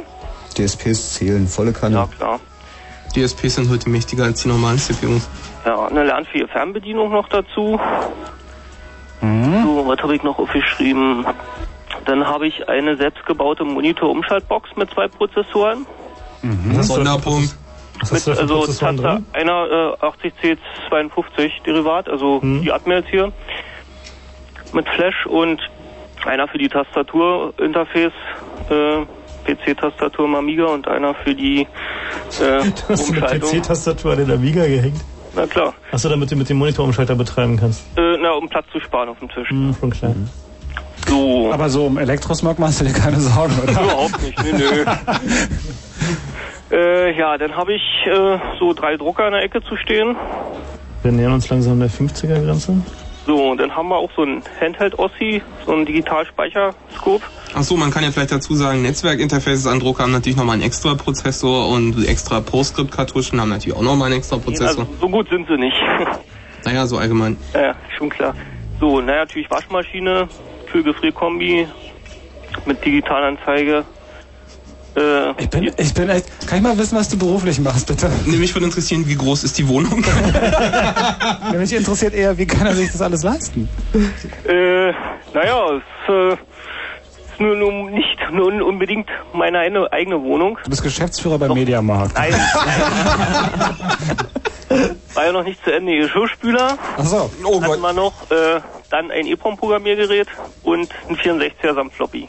Mm. Als äh, Nostalgie-Projekt. Sind wir bei fast 60, oder? Äh, ja, ich habe so nicht addiert, aber es könnte ungefähr hinkommen. 10. Und dann sind noch so diverse Entwicklungssysteme für 80C52 Derivate und Prozessoren noch so in der Schublade und so. Na mal, damit willst du doch bestimmt zum Camp kommen, oder? Äh, muss mal sehen, ja. Ja, komm. Mit so einem Riesenwagen. Also wir, haben echt, wir, haben echt, wir haben echt eine Menge, wir haben echt eine Menge Platz da und irgendwie hol dir ein großes Zelt und komm einfach vorbei. Naja, mal gucken, ne? Okay, Gut, Ralf schön. war das, ne? Ralf war der Name, Ja, ne? richtig. Okay. Äh, wir hören noch ein bisschen zu, Ralf. Hm? Dank dir, tschüss. Tschüss. Ähm, ich bin immer wieder erstaunt, was- was wie viel, wie viel Technik die Leute zu Du hast irgendwie haben. ziemlich wenig Kram. Ich meine, da bist du noch so ein Gadget. Ich bin, ja, komplett. Ich, Ich bin meine- wirklich völlig überrascht. Ich dachte, ich hätte viel. Ich meine, das war doch irgendwie eine normale deutsche Grundausstattung. Obwohl, ich so, muss ne? dazu sagen, bei mir liegen noch drei Newtons irgendwo rum. Das sind doch mal sechs Bonuspunkte. Erster, zweiter, dritter. Wie viele CPUs hast du eigentlich in der Hosentasche? Ähm, Das machen wir in der mal nächsten halben Stunde. Den. nee, hier ist keine CPU drin. Na klar, ist da eine Nee. CPU drin. Da ist ein Rolling Code Generator drin. Ach, oder das hast, ist, das ist, äh, ist das von deinem komischen. Infrarot, von diesem komischen Auto, was ich fahre. Hast du immer noch dieses große Auto? Ja, Ach so, das, nee, da ist keine CPU kann man nachher drin. live versteigern. Da ist definitiv keine CPU Aber drin. du hast doch bestimmt Karten, oder? Du weißt schon so. Stimmt. Chipkarten, Eine, Geldkarten. eine auf der EC-Karte, Da ist schon mal ein Prozessor drauf und zwar in der Regel ein 6502. aber ansonsten auf den Karten glaube ich nicht. Nur Magnetstreifen. Echt? Na gut, GSM-Karte, ne? Ikea-Firmenkarte. GSM-Karte. GSM-Karte. Da ist natürlich drin, klar. Oh ja, genau, ne Handys zählen sowieso erstmal Zwei, mehrfach. das ist wahrscheinlich zwei Telefone bei dir? Oder bist du auf eins downgegradet? Äh, Handys meinst du? Ja. Nee, eins. Na, da kann eh niemand mit Frank konkurrieren. Wie viel hast du dabei? Komm, also ich habe nur, vier oder? Aber die, ich habe nur ein Telefon und drei Karten. Ich meine, das ist doch nicht so viel, oder? Gut. Ja, genau. Das ist nämlich die nächste Frage, die wir irgendwie. Ähm, Machen wir damit jetzt erstmal Schluss mit den Ja, genau. Ich Ich, denke glaube, die, die Jalousie-Steuerung. Oder wollt ihr noch einen? Also, Also einen nehmen wir noch. einen nehmen wir noch, genau. Und dann machen wir weiter mit den, wie viele CPUs haben wir so am Körper? Können vielleicht noch Achso, eine Sache. gut, ja, kann man ja vielleicht fließend ineinander übergehen lassen. Noch oder? eine Sache vielleicht noch, was wir gerade tun, nennt sich Dick Size War. Ja, das ist so das liebste Jugendthema. Wer genau, wenn jemand anruft und sagt, ich habe aber noch mehr. Wer hat den längsten? Äh, machen wir einen ganz kurzen, äh, ganz kurz, du kannst natürlich auch Frauen anrufen, da geht's dann, wer hat die dicksten. Ähm, noch ganz kurz, weil es gleich ein Fritz-Kurz-Info gibt. Ansonsten, wie lang ist deiner? Meiner? Ja. Ja, nicht so lang wie der von eben. Nicht ganz Ah, ist so. halt zumindest schon mal ein ehrlicher Mensch. Genau. Da kommt es Noch auch gar nicht drauf Sachen an. noch anzubieten. Ja, erzähl mal. Caller-ID? So eine kleine Kiste, die irgendwie Telefonnummern anzeigt. anzeigt, genau. Stimmt. Hat, Das hat sind auch ja, mindestens zwei. vermute ich. ähm, Chronograph. Wie? Armbanduhr mit Chronograph-Funktionen, verschiedensten Funktionen, wo der Zeigern wandern hin und her und so. Mhm. Chronograph und Uhr nicht an der gleiche. Ähm, Heizungssteuerung. Direkt an der Heizung. Mhm. Kein System. Mhm. Handy. Ja. Akkuladegerät. So ein, mit Display einstellen und so. Oh Mann. Das ist bestimmt ein 2-CPU-Gerät. Ja, zwei Stück davon. also vier. Ja. Ähm, Xeon. Psion, mhm. Ähm, was hatte ich noch? Was hatte ich noch? Kannst du mal grob abschätzen? Funkuhr. Funkuhr. Ja, Funkuhr. Funkuhr Na, zählt auch. Sag nicht, da ist keine drin. Da ist auf jeden Fall eine CPU drin. Brotbackautomat. Oh. Extra Punkt. Eine leckere CPU. Genau. Und Innen-Außenthermometer mit Speicher etc. Ich glaub's ja nicht. Ja, das braucht man doch, oder? Also ich muss zugeben, ich habe ich hab heute früh irgendwie, als ich mir irgendwie die Fragen für die Sendung ausgedacht habe, habe ich versucht mal bei mir zu counten und ich habe irgendwie bei etwas über 60 aufgehört. Da hatte ich noch nicht alle Schubladen durch. Ja, mein Labelprinter wollte ich noch erwähnen. Was für ein Printer? Labelprinter. Ach, Labelprinter, ja. Ah, Oh, Garantiert auch so einen Waschmaschinencontroller drin. Mhm. Ich hab mich geguckt. Gut, ich denke, das war's. Okay, dann danke ich dir. Schönen Abend noch. Tschüss. Ja, Ciao. tschüss. Nach dem Fritz Kurzinfo dann wie gesagt die Frage, wie viele CPUs trägt man so am Körper mit sich rum? Und ähm, ja, meine Favoriten gerade defi- definitiv der Brotbackautomat und die Jalousiensteuerung. Es gibt so ein paar, gibt es bestimmt eine Menge Geschichten, wo CPUs drin sind und das hat keiner erwartet. Also wo man gar nicht wusste, dass da auch ein kleiner Prozessor drin steckt. Und ich glaube, von diesen Beispielen haben wir gerade schon einige gehört.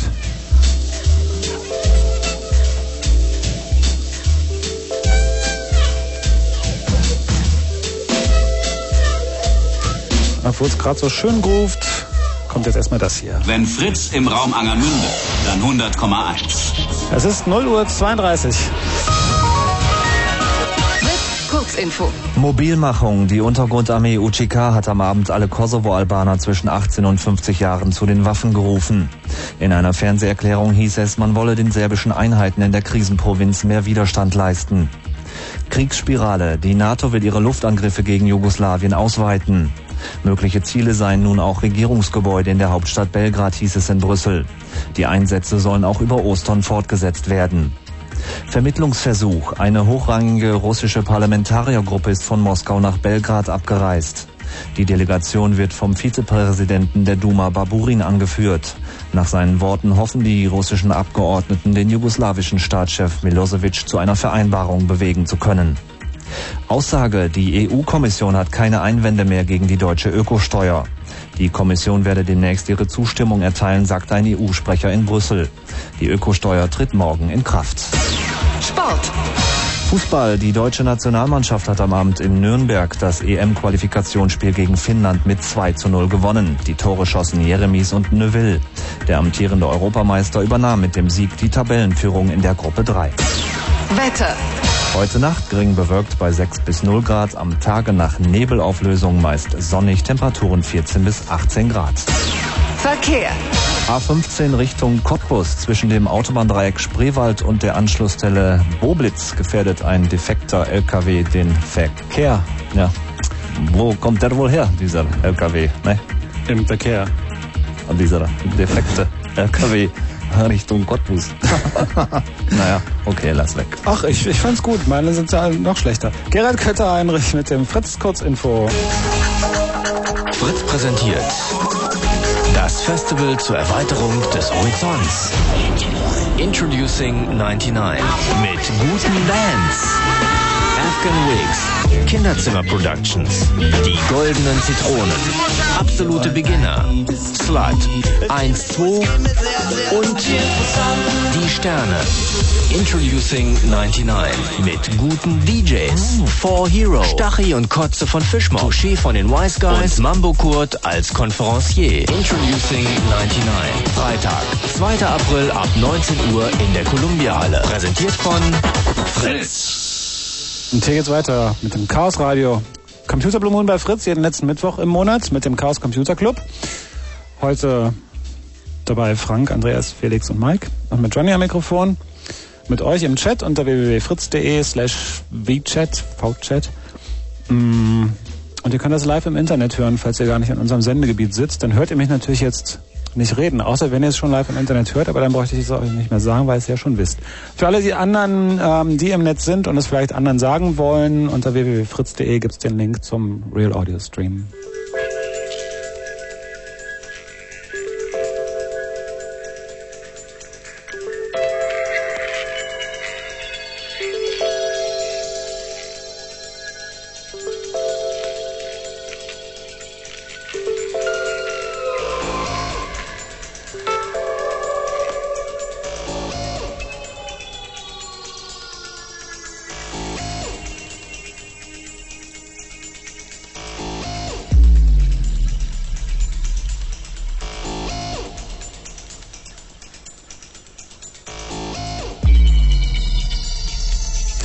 Hören gerade äh, aus dem Chat, dass uns viele amerikanische Freunde zuhören, zum Beispiel vom Cult of the Dead Cow. Und ähm, können, wir können jetzt praktisch hier mal so ein, so ein paar Greetings from Berlin rausschicken auf Englisch. Wer möchte das dann vom Chaos Computer Club übernehmen? Ach nein, das ist doch zu peinlich. Johnny, du kannst doch am besten Englisch von uns allen. Yes, yes. Yes, yes, you all. All you motherfuckers out there. beep, beep, beep, beep, beep. You know, in Germany we don't have any, um, na, censorship. We can say what we want and we do it. Yes. Ich verfalle dann immer in so einen Monty Python-Ton, komischerweise, wenn ich Englisch spreche. Ah ja, also hier all das Beste aus Good Old Germany sozusagen. Oh Mann, jetzt wird es leider wieder albern. Wir reden weiter mit euch. Wir reden über Spezialcomputer. Wir haben gerade ein bisschen erzählt, wie viel CPUs, wie viel Prozessoren bei euch so zu Hause zu finden sind. Und jetzt gehen wir äh, ans Eingemachte und fragen, wie viel tragt ihr gerade am Körper? Also Handy ist klar, hatten wir schon, aber da gibt es natürlich noch einiges mehr. Und die Telefonnummer bleibt dieselbe, die lautet nämlich 0331 für Potsdam 70 97 110. Wer ist denn da? Hallo? Hallo, hier ist der Enno. Enno, hallo. Hallo. Wie Ähm, viele CPUs befinden sich in unmittelbarer Nähe deines Körpers? Also zunächst mal zwei Handys. Wofür brauchst du zwei Handys? Einmal E-Netz, einmal D-Netz. Schon mal sechs CPUs. Nee, wofür? Hol dir doch mal ein Dual-Band-Handy. Wofür ist die falsche Frage? Das ist eine. Hackersendung. Hallo. Moment. Wofür? Wozu? Why? Ähm, naja, das eine brauche Ich ich. habe eine tolle Idee für ein Plakat. Kennt ihr dieses alte Antikriegsplakat mit den Soldaten? Den könnte man zwei Handys in die Hand geben und da drüber steht Why. Na gut, wäre vielleicht ein bisschen zynisch. Ja, bitte? Ja, das eine ist nur mit so einer Call-Card vorübergehend und das E-Netz-Handy ist mit einem Vertrag. Ach so. Ja. Und wer zahlt welchen? Papa zahlt den einen, Mama zahlt den anderen? Nein, die Call-Card zahle ich selbst und den D-Netz, äh, den E-Plus-Vertrag zahlt mein Vater. Ah ja. Ja, dann noch. Also den benutzt du für Ferngespräche hier? Ja, genau. Auf meiner lasse ich mich nur anrufen. Okay, also Sie sind schon bei sechs CPUs? Äh, dann Tamagotchi. Du hast Oh noch Mann. Tamagotchi. Nein, das ist ja wohl nicht zu glauben. Hat das ein CPU? Ich meine, Ja, doch, ich habe also ich habe irgendwie mit meinem Sohn neulich einen zerlegt, irgendwie den ich noch irgendwo gefunden habe. Obduziert heißt das. Mit oder gegen deinen Sohn? äh, mit, mit meinem Sohn, also ähm, zuerst wurde er irgendwie in einem Wasserglas ersäuft und dann wurde er irgendwie zerlegt. Ähm, ja, hat doch Spaß gemacht. Wie alt war dein Sohn? Ja, das ist jetzt Nee, viel. nee, nicht der Sohn, sondern die Okay. Oh. Weiter, wie viel hast du denn noch? Ein Funkscanner. Ah, Hm, das sind. Was für einen? Das hängt irgendwie vom Typ Äh, ab. bis 1,8 Gigahertz. Mit Sprachentschlüsseler. Nee, der Typ, weil davon hängt die Anzahl der CPUs ab. Ü. Äh, keine Ahnung. Weiß nicht genau. Guck mal drauf. Was Steht da drauf. drauf? Da ist ein Stabo. Ah, eine CPU. Hm? CPU. das ist unglaublich. Das wandelnde Datenblatt. Okay. Zwei EC-Karten. Äh, ist da ein Chip drauf? Ich meine schon. Wurde vorhin noch gesagt, dass auf jeder Karte ein Chip ist. Na, nur Na, das siehst du so. Da ist dann, sieht so aus wie Telefonkarte, dieses Teil. Dieses goldene in der Mitte. Telefonkarte habe ich auch noch. Na, da ist aber kein Prozessor drauf. Sieht nur so aus. Ach so. Okay, dann äh, habe ich so einen Handywarner, der losblinkt, bevor das Handy klingelt. Da ist keine CPU drin, das ist Ah. blanke Analog-Elektronik. Moment. Ja, und noch eine Digitaluhr mit diesen ganzen Sonderfunktionen, Höhenmessen und Ah, sowas. so, okay, lass uns mal zusammenzählen. Also, ich habe vorher noch eine Frage. Trägst du Hosenträger? Äh, nee. Wie hält das ganze Zeug an deinem Gürtel, ohne dass deine Hose runterrutscht? Johnny? Ja. Ich habe auch keine Hosenträger. Ah, guck an. Also haben nicht so richtig ernst gemeint. Und, nat und natürlich noch eine Datenbank. Ah ja. So eine kleine, aber nur mit, weiß nicht, 100 Einträgen oder sowas. Na gut, aber die kommt auch nicht ohne CPU raus. Ja. Wofür trägst du so einen Scanner mit dir rum? Ja, ist manchmal ganz interessant, ne? Was man da so mitkriegt. Und Radio Fritz zum Beispiel. Ja, zum Beispiel. Nein, darüber? Ja, klar, natürlich. Ja, okay. Sicher. Ja, das war's auch schon. Wie viel haben wir gezählt? Ich habe nicht mitgezählt. Moment, also lass uns repetieren. Wir haben sechs in den, in den Mobiltelefonen, zwei in den IC-Karten, eine in dem Funkscanner, eine in der Datenbank. Ähm, du hattest noch ein Palm Pilot, sagtest du? Na, so eine Datenbank, so eine kleine. Ach so, und dann hat man noch eine digitale. Tamagotchi. Das Also Tamagotchi. zwölf, ne? Dann sind wir jetzt bei zwölf, genau, zwölf CPUs. Also das reicht aber noch nicht für irgendwie, dann noch nicht mal für Erwähnung. Ehrlich gesagt, Technobild hat noch deutlich mehr. Dann kriegen wir noch ein bisschen mehr zusammen. Aber danke dir erstmal. Ja. Tschüss, schönen Ich habe auch gerade mal gezählt, ich habe festgestellt, ich habe mein Handy im Auto vergessen. Das heißt natürlich, dass ich echt gehandicapt bin. Aber ähm, Im wahrsten Sinne des Wortes. ähm, ja, was haben wir denn da? Ein Pilot, da ist ein CPU drin. Dann habe ich ähm, noch eine GSM-Karte extra einstecken und die IC-Karte sind also nochmal zwei. Macht Na, deine drei. bionischen Handverstärker, dein, deine Shutterbrille, dein... Äh, Mein, in der Funkuhr natürlich noch ein Prozessor 4. Also ich würde nur auf 7 kommen, das ist natürlich schwach. Tja. Und hier kommt einer auf der gar nichts. Hallo, wer ist den denn da? Jo, moin moin, hier ist Hello. Hallo, über zwei fun- telefonierst du gerade, wie man hören kann, ne? Ja, ja. Ja. Yo! Ich wollte ja, ich habe auch sogar eine Uhr mit Datenbank. Ah. Und dann habe ich noch hier so einen äh, Twistphone Funkmeldeempfänger. Aha. Zweifallermäßig. Aha. Telefonkarten zählt ja nicht, Telefonkarten zählen nicht. aber zwei EC-Karten mit den drauf. Aha. So, und endlich mehr schleppe ich eigentlich nicht rum, weil ganz schwer die ganze Scheiße. Dann hast du halt bloß sechs CPUs an dir. Naja, ich meine. Ah, hat man gerade schon das Doppelte. Ist ja lame. ja, gut, meine Güte. Nein, es ist ja auch nur, es geht ja nicht wirklich darum, jetzt anzugeben. Nein, nein, nein, nein, natürlich nicht. Nein, es geht, ja, es geht, weit es geht darum zu zeigen, mit wie viel Müll wir rumrennen. Ja, ja. Genau. Also so viel Mühe habe ich nicht. Frank, erklär, doch, Okay. erklär dich doch mal. Was? Frank ist dran. Nein. Ich danke dir schon mal. Später. Ja, gute Fahrt noch. Okay, meine alles klar, tschüssi. Tschüss. Also ja, Pager war neu, ne? Pager, Pager war neu, ja. Ah, stimmt. Hallo, wer ist denn da? Ja, hallo, ich bin Thorsten. Thorsten, hallo. Ja, äh, Pager hat er mir gerade weggenommen. Ah, Und zwar hatte ich mal eine Zeit lang Pager, um das auszuprobieren, ob das, was auf meinem PC dann ankommt, genau dasselbe draufsteht wie da auf dem Pager. Na, das dauert halt nur lange, ne? Was? Das dauert halt in der Regel nur lange. Normalerweise kommt es ja dann auch an irgendwann. Naja, das ging eigentlich ganz fix. Also irgendwie normalerweise, wenn ich es übers Internet probiere mit Paging, das dauert irgendwie so. Nee, ich meine, äh, ankommt, kam, stand dann dasselbe auf, dem, auf meinem PC wie auf dem, wie auf dem Pager denn. Also ich habe über Telefon Nachricht abgeschickt, Ah, nur, um- nur um das mal zu kontrollieren, ob denn dasselbe auch das funktioniert mir in der drauf Regel. steht. Was echt gemein, was echt gemein ist irgendwie bei, bei Scroll, wenn man das über Modem absetzt, ist, dass die, äh, die Tarifierung erfolgt unabhängig davon, ob der Ruf rausgegangen ist oder nicht. Ja, sie können ja auch nicht garantieren, dass es ankommt. Insofern muss es so sein. Naja, aber wenn du doch nicht mal irgendwie da irgendwie Hello sagen kannst und dir schon irgendwie der äh, die Klick, tollen- Gebührenimpuls klingt nach Telekom. Dann macht er klick, klick, klick, klick, klick, klick. Dann hast du erstmal eine Mark und 60 weg oder so ähnlich und dann irgendwie über, überlegen sie, ob sie mit dir reden. Ja, in Amiland gibt's ja die glorreiche Erfindung des Two-Way-Pagers. Das ist ein Pager, der dann tatsächlich auch zurückmeldet, dass es erfolgreich angekommen ist. Warum die nicht gleich Handys verwenden, ist mir ein bisschen unklar. ähm, in Staaten ganz einfach deswegen, weil es zu teuer ist. Weil du für Airtime zahlst immer noch.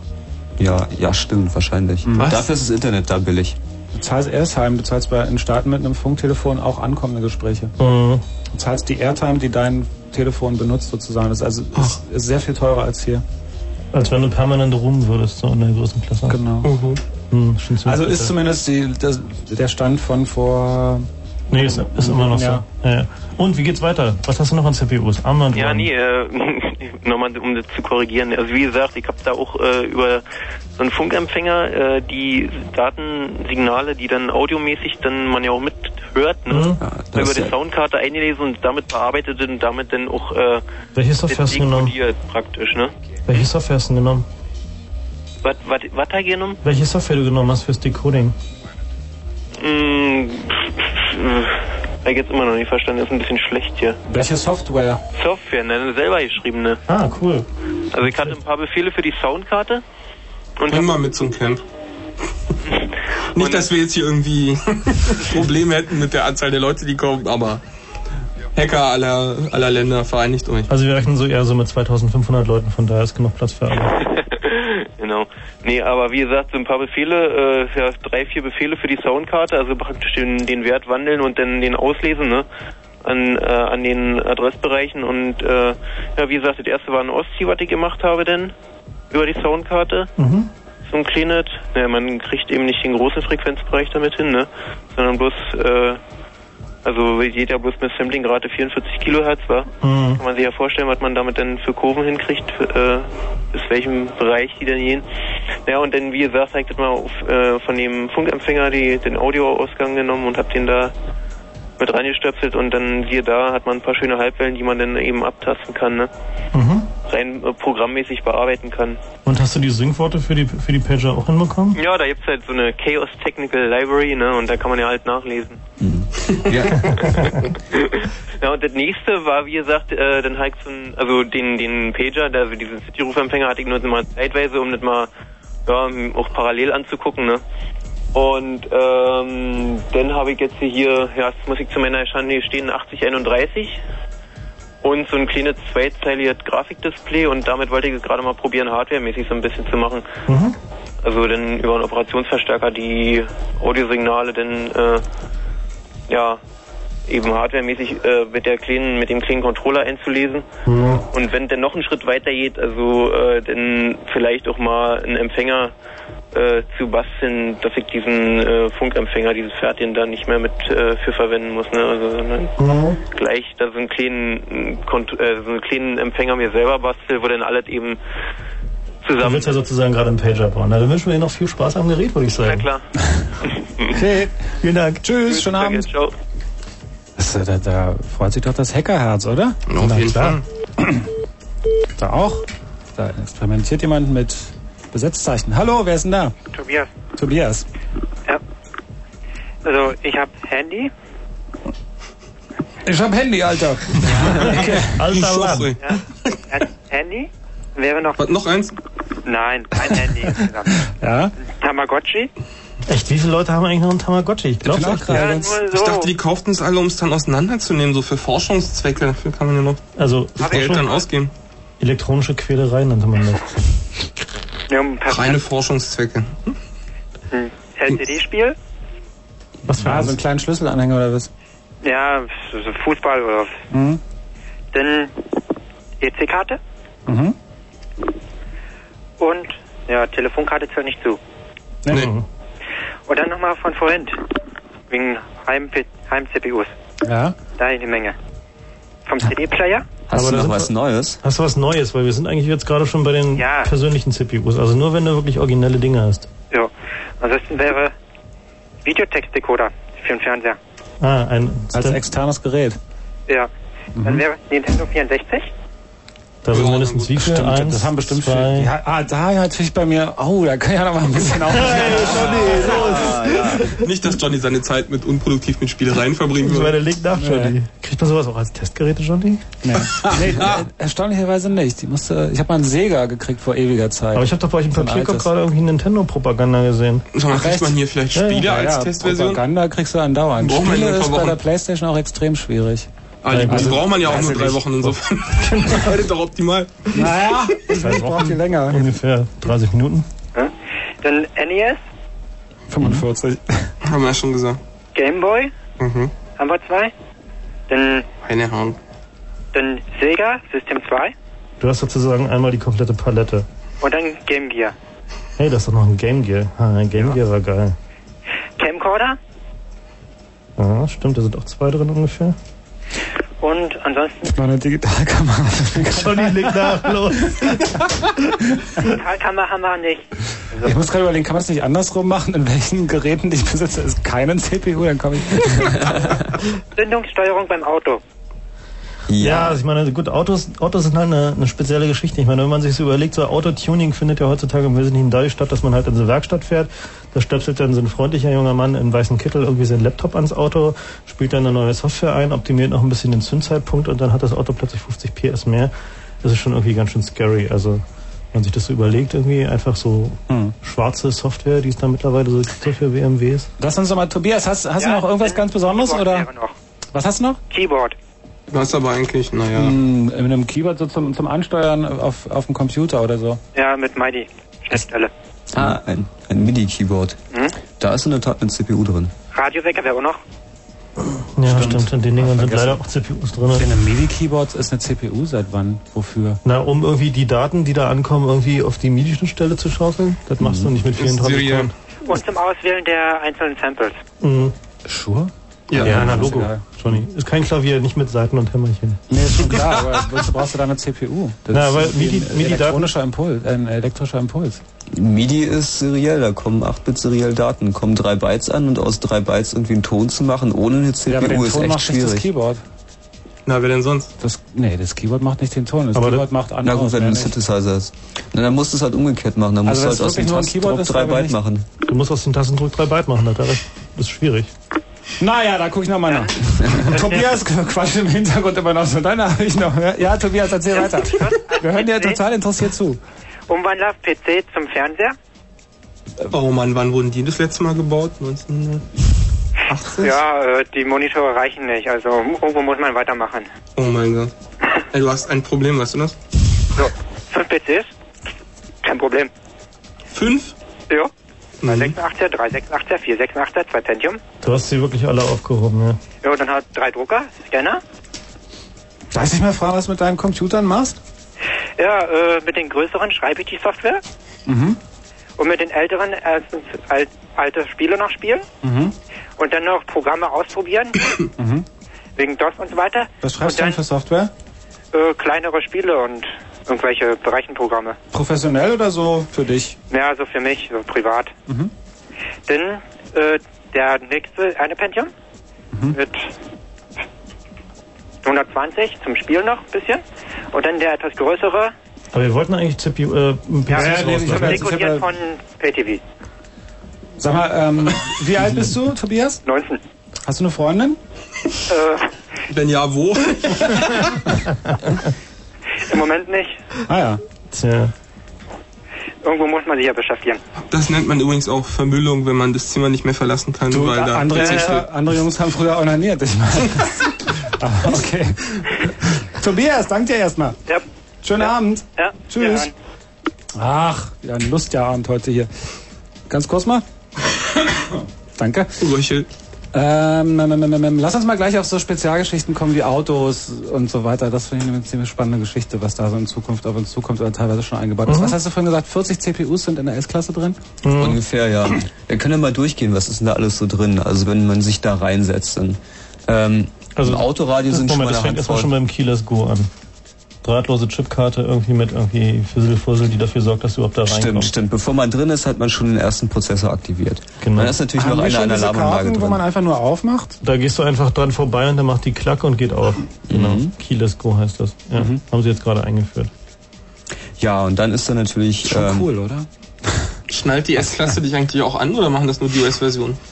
In Amiland gibt's Autos, da setzt du dich rein. Na, Gurt, Gurt, Gurt Reicher, ne? Schnallt dich das zu? Nein, nein, der macht wirklich, da Nee, so an der an der Tür. entlang, an der, an der Tür Was, fährt dann der? Gurt entlang und man setzt sich einfach hin und ist angeschnallt. Das ist wirklich richtig geil. Wie, man muss noch nicht mal Klack machen? Nein, du musst überhaupt nichts machen, der klappt von Das hat aber einen riesen. Nee, der Gurt ist praktisch gespannt von, wenn man jetzt als Fahrer sitzt, von, von rechts unten. Aha. Und dann geht er, geht er quer rüber äh, zu, zur Tür.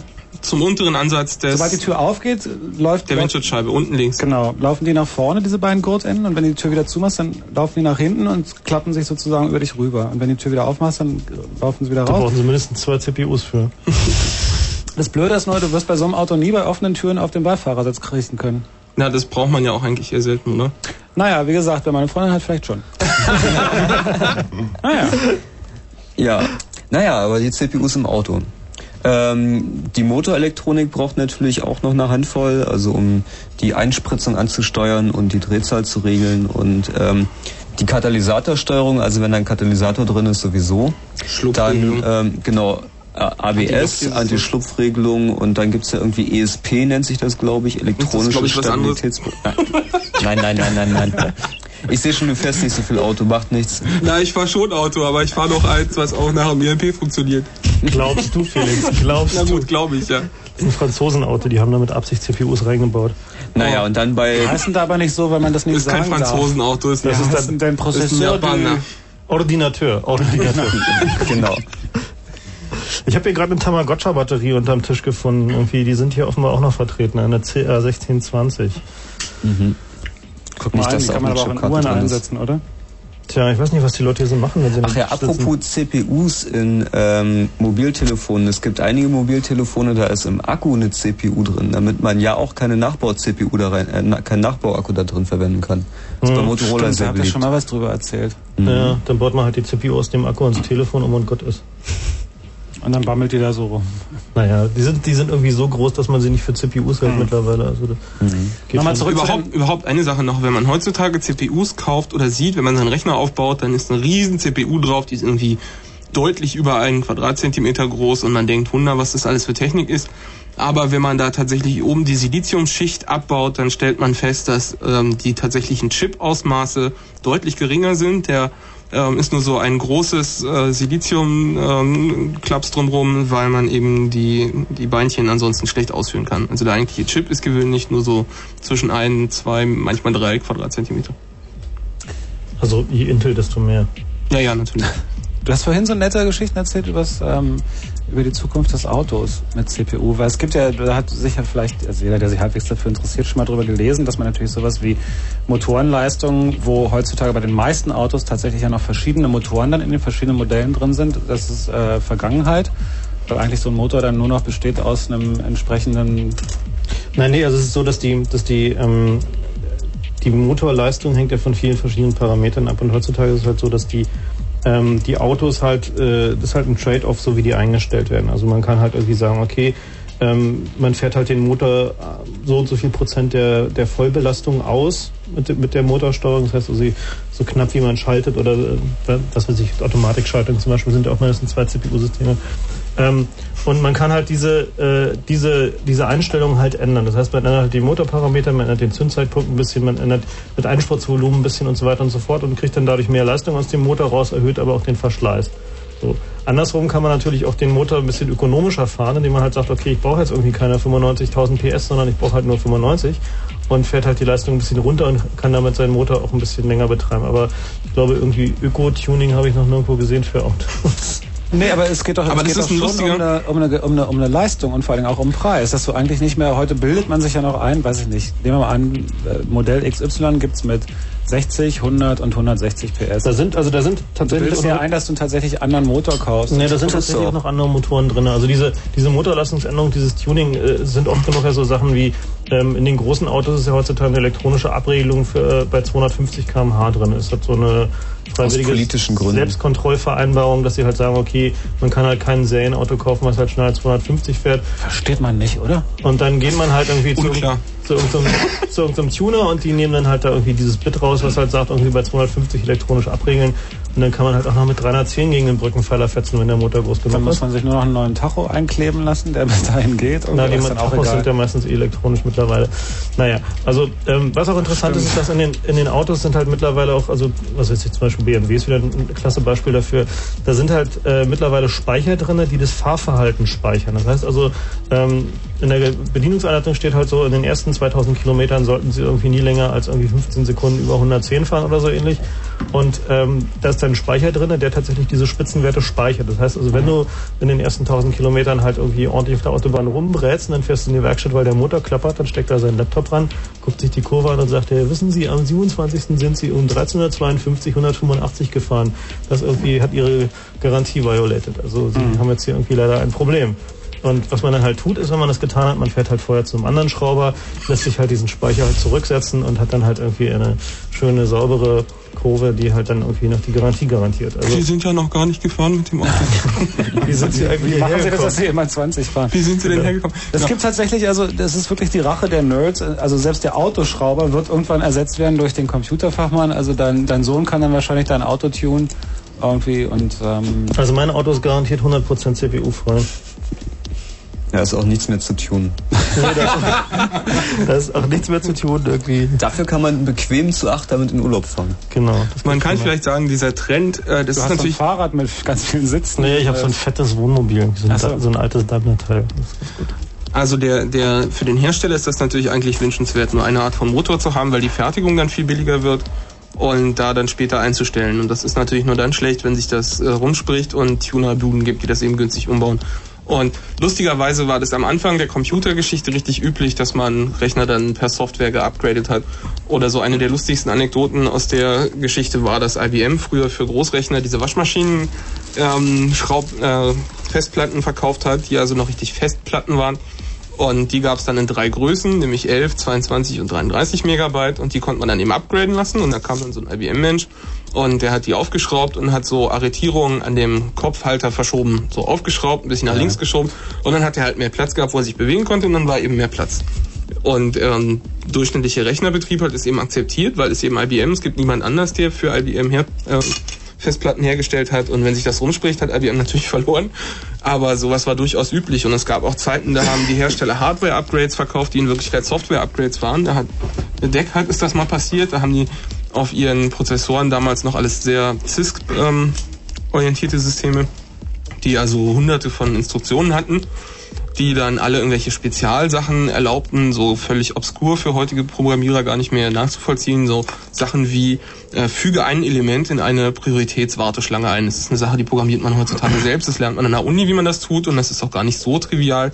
Ähm, aber es gibt halt einen Grund, warum man das würde haben wollen, weil dann ähm, die Programmierung von einem Multi-CPU-System einfacher wird. Ja, deswegen ist das damals eben da gewesen und diese, dieser Befehl war eben hinreichend komplex, dass er dann auch hunderte bis zu tausende von Takten gebraucht hat. Und eine so eine Instruktion war eben, kopiere eine Zeichenkette von hier nach da. Und das ist eine Sache, die wird sehr häufig gemacht. Das ist so eine der häufigsten Operationen in Programmen heutzutage. Und diese Instruktion war tatsächlich viel langsamer, als wenn man es von Hand kopiert hat. Und das ist dann eines Tages aufgefallen.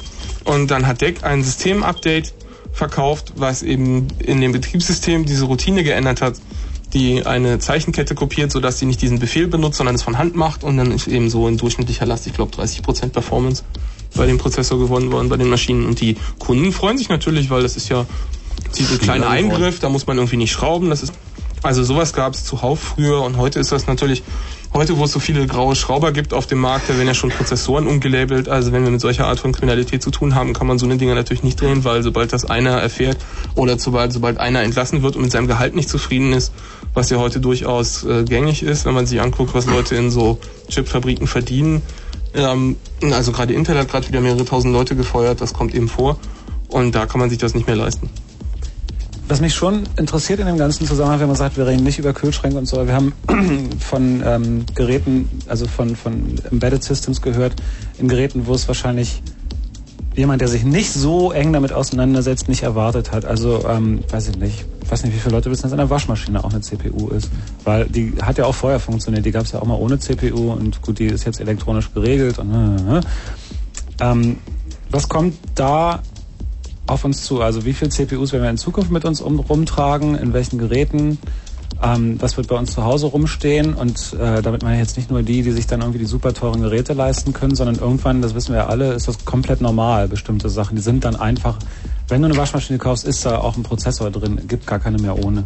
Also es gibt heutzutage gerade noch so eben Waschmaschinen ohne Mikroprozessor, die halt noch mit so einer mechanischen Drehablaufsteuerung funktionieren, aber ich denke, du wird sich nicht noch länger als irgendwie ein oder zwei Jahre hinziehen. Also die, die größte Inflation von, von CPU-Zunahme sehen wir halt ziemlich eindeutig im Chipkartenbereich. Also so in den letzten Jahren hat Karten, die man so durchschnittlich mit sich rumträgt, irgendwie ziemlich zugenommen. Und Chipkarten werden auch so allgemein als irgendwie das Silver Bullet angesehen, das man halt benutzt, um irgendwie Sicherheitsprobleme zu lösen. Ähm, was dann aber doch irgendwie sich mittlerweile als Fehler herausgestellt hat. Ja, letzte Woche war nämlich die AES-Konferenz in Rom. AES ist der designierte Nachfolger von DES, dem Data Encryption Standard. Dann gab es halt eine Handvoll Proposals für neue Verschlüsselungsverfahren aus aller Welt. Sag doch mal, wofür das A in AES steht. Für Advanced. Mhm. Genau, Advanced. Voll, das D stand für Decreased, oder? Data Encryption Standard Data, genau. Und AI ist jetzt der Advanced Encryption Standard. Genau, mit Extended, Expanded und. Genau, so eine Abkürzung gibt es viele Tausende in der Computerbranche. Da freuen sich die Hacker auch immer wieder drüber.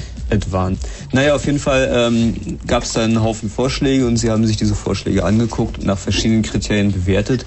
Und unter anderem gab es halt eine Analyse, ähm, wenn man diese Algorithmen auf Chipkarten verwendet, ob das dann sicher sei. Es gibt halt ein Verfahren, das nennt sich Differential Power Analysis. Was man da macht, ist im Prinzip zu gucken, wie viel Strom diese Chipkarte verbraucht, wenn sie eine bestimmte Operation durchführt.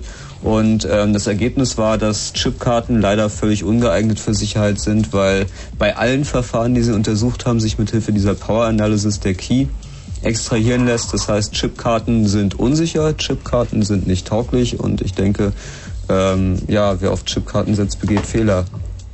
Sagst du vielleicht noch was dazu, wie diese Analyse funktioniert, so über den Daumen? Naja, im Wesentlichen ist es eine statistische Analyse. Das heißt, man lässt die Chipkarte rechnen, man schickt halt Daten hin, dann macht das Ding was, schickt wieder Daten zurück. Man guckt sich an, wie die Stromverbrauchskurve dabei aussieht und ähm, man macht da mehrere hundert Messungen und ähm, nimmt dann den Durchschnitt dieser Messungen. Vielleicht und, an der ähm, Stelle andere Verfahren, die so als kritisch, Analyse. die als kritisch für Verschlüsselungssachen be bewertet wurden, haben so ein paar Millionen Angriffe gebraucht, bis sie etwas überhaupt Informationen extrahieren konnten. Mhm. Also dieses Verfahren braucht einige hundert, das ist lachhaft wenig. Nein, der Punkt ist halt, dass man da das Rauschen rausmittelt und dann letzten Endes in der Lage ist, den Stromverbrauch eines einzelnen Transistors zu messen, ähm, der in dieser CPU drinne steckt. Das heißt, man kann messen, ob da eine 0 oder eine 1 reingeschrieben wurde und das ist dann halt das Also bei Chipkarten und Sicherheit gehen wir jetzt mal davon aus, dass zum Beispiel, es gibt ja inzwischen äh, Computer-Keyboards mit so einem ähm, Lesedings also zum Beispiel Homebanking, bla, und das dann aber mit der Karte als Sicherung und nicht Mhm. einfach nur eine PIN, die abgefangen werden könnte. Na, der Punkt ist der, Wer nehmen wir kann an- denn wo den, den äh, abfangen, wie viel Strom diese Karte da vor Ort? Na, nehmen wir an, hier Fritz hat doch dieses großartige Sicherheitssystem, wo alle Mitarbeiter nur mit einer Chipkarte reinkommen, wo eben ein Schlüssel drauf ist. Ich habe keine. Na gut, nehmen wir Deswegen doch mal an, es gäbe so spät. Ja, nehmen wir doch mal an, es gäbe sowas, dann äh, könnte ein ein Hacker ja, genau, dann könnte ein Hacker kommen und könnte dieses Gerät ein bisschen manipulieren, sodass äh, die Karte, die man reinsteckt, eben untersucht wird. Der Karte, der User merkt, 100 Angriffe ist ähm, so wenig, dass das in, weiß nicht, unter einer Sekunde oder so gemacht wird. Oder selbst wenn es ein paar Sekunden dauert, das merkt der User ja nicht. Oder was noch viel schlimmer ist, wenn man das Portemonnaie mal kurz entwendet, während derjenige pinkeln ist, ähm, dann kann man schnell den Key rausholen und ihm die Karte zurückgeben und er merkt halt gar nicht, dass er jetzt äh, nicht mehr der Einzige ist, der mit dieser Karte einrichten, also irgendwo reingehen kann. Man kann diese Karten eben herstellen und ähm, was, was momentan, worauf die Sicherheit dieser Systeme basiert, ist, dass auf der Karte ein geheimer Schlüssel drauf ist, den man eben nicht auslesen kann, sondern man kann nur die Karte fragen, wenn du diese und jene Operation damit machst, ist das Ergebnis dieses. Sowas kann man machen. Und das heißt, dass man den Schlüssel eben ausprobieren müsste und dazu ist die Schlüssellänge zu lang und die Karten zu langsam. Aber wenn man den jetzt auf diese andere Methode rausholen kann, dann kann ich zum Chiphändler an die Ecke gehen, mir eine Karte herstellen lassen, wo dann auch ich überall reinkomme, wo deine Karte dich reingelassen hätte. Und das heißt unter anderem EC-Karten, die auf Chipkarten basieren sollen oder sonst irgendwelche Systeme im Grunde damit knackbar. Das heißt, was kommt- Zugangskontrollkarten, was es nicht alles gibt. Was kommt da als Alternative auf uns zu? Tja, ist noch schwer abzusehen. Also Biometrie funktioniert ja auch nicht. Also momentan ist das Also ein was ist mit Problem. diesen ganzen, weiß ich nicht, Fingerabdruck, Augen, Scannen und so, Ja. also Körperteile als... Naja, ist halt irgendwie, also die haben halt einfach irgendwie grundsätzliche Probleme, wenn du so an Fingerabdrücke denkst. Ich meine, Fingerabdrücke hinterlässt man halt überall, ne? So. Also abgesehen von ganz anderen Problemen, die ich mir vorstelle dabei, wenn man So, ich meine mein gerade Finger Ost, also ich zu denke mal, Konto bildet. in Osteuropa sollte man, glaube ich, vom irgendwie Ansatz von Biometrie erstmal auf etliche Zeit absehen. Hm. So. da haben wir irgendwie Belustigungen bei den Pathologen, irgendwie, die dann irgendwie seltsame Opfer da sehen. Naja. Ähm, wie auch immer. Ähm, Wir könnten vielleicht noch eine Sache erwähnen. Es ist auch so, dass die Prozessoren so günstig geworden sind, dass sich auch anbietet, inzwischen Systeme zu bauen, die nur noch arbeiten mit Prozessoren, die eigentlich auch so gebaut werden hätten können. Also es gibt jetzt Flugzeuge, die gar nicht mehr fliegen würden von der Konstruktion her, wenn die Computer ausfallen, sondern da braucht man dann eben Regelcomputer, die gegensteuern, damit das Ganze wie ein sauberer Flug wirkt. Und das ist dann eben und es gibt Gründe, die eben äh, dazu zwingen würden, dass man das Flugzeug dann anders baut und solche Konstruktionen werden dann möglich. Das heißt dann natürlich auch, wenn der Computer dann doch mal ausfällt, dass man eben sofort irgendwie abstürzt.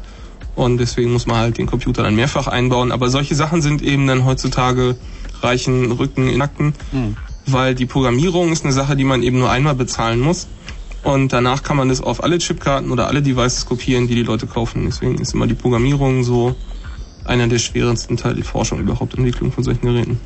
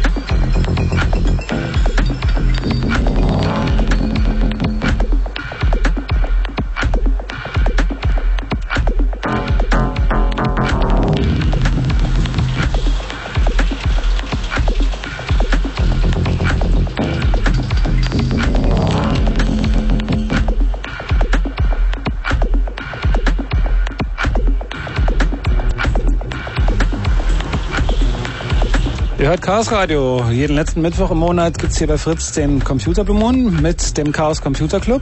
Denn danach ist auch die Sendung benannt. Mit Johnny am Mikrofon und mit verschiedenen Spezialthemen. Heute ist das Spezialthema Spezialcomputer. Und wir haben über verschiedene Embedded Systems geredet, also über eingebettete Prozessoren in Geräten, die nicht der PC sind, die unter eurem oder auf euren Tischen stehen und mit Monitoren verbunden sind, sondern zum Beispiel Waschmaschinen, Handys, alles sowas. Ähm, und im Moment sind wir angelangt bei, beziehungsweise wir kommen jetzt zu dem Punkt, außergewöhnliche Orte für CPUs, beziehungsweise für Embedded Systems. Ja, also ähm, die halt ähm, interessante Eigenschaften haben, da schmeißt man halt 50 Pfennig rein, dann geht die Tür auf, dann kann man dann sein Geschäft verrichten.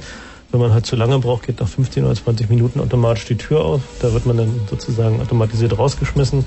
Ähm, dann, äh, wenn die Tür wieder zu ist, also wenn man halt rausgegangen ist, was mit einem Bewegungsmelder überprüft wird, ähm, wird es halt automatisch alles durchgespült, sauber gemacht, irgendwie eine neue Plastetüte über die Klobrille gezogen und so weiter, halt alles irgendwie vollständig automatisiert.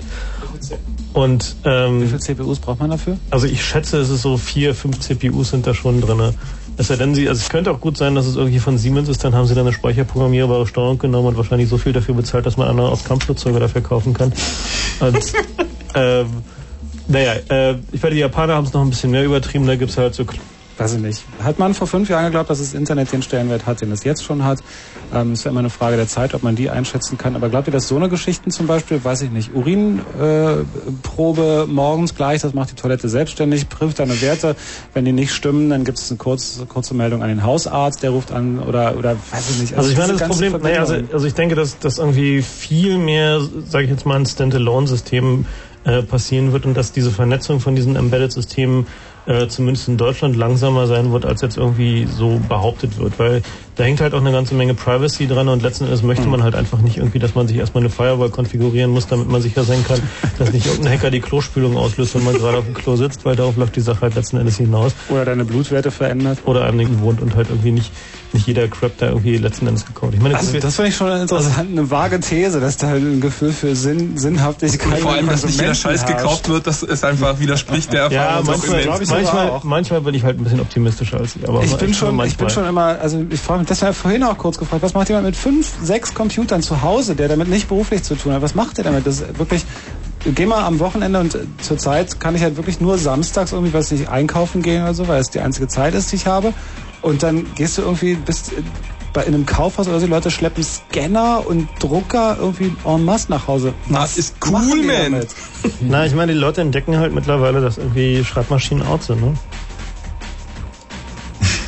Ah ja, okay. Was auch immer, für eine spezifische Anwendung. So, weil sie irgendwie dieses und jene Programm fahren wollen oder weil sie halt irgendwie dieses oder jene Sache ausdrucken wollen. Also sich da, da, weil mittlerweile kostet irgendwie so ein Tintenpisserdrucker irgendwie vielleicht noch 200 Mark. Den kauft man sich schon mal, wenn man gerade mal eine Diplomarbeit ausdrucken muss. Ich meine, Ja, der hinterher kostet ungefähr genauso viel wie die Patrone, die da ja, ich meine, hinterher ist der Drucker, also nach einer Diplomarbeit ist ein durchschnittlicher Tintenstrahldrucker sowieso im Eimer, von daher ist der Preis durchaus angemessen. Aber Mhm.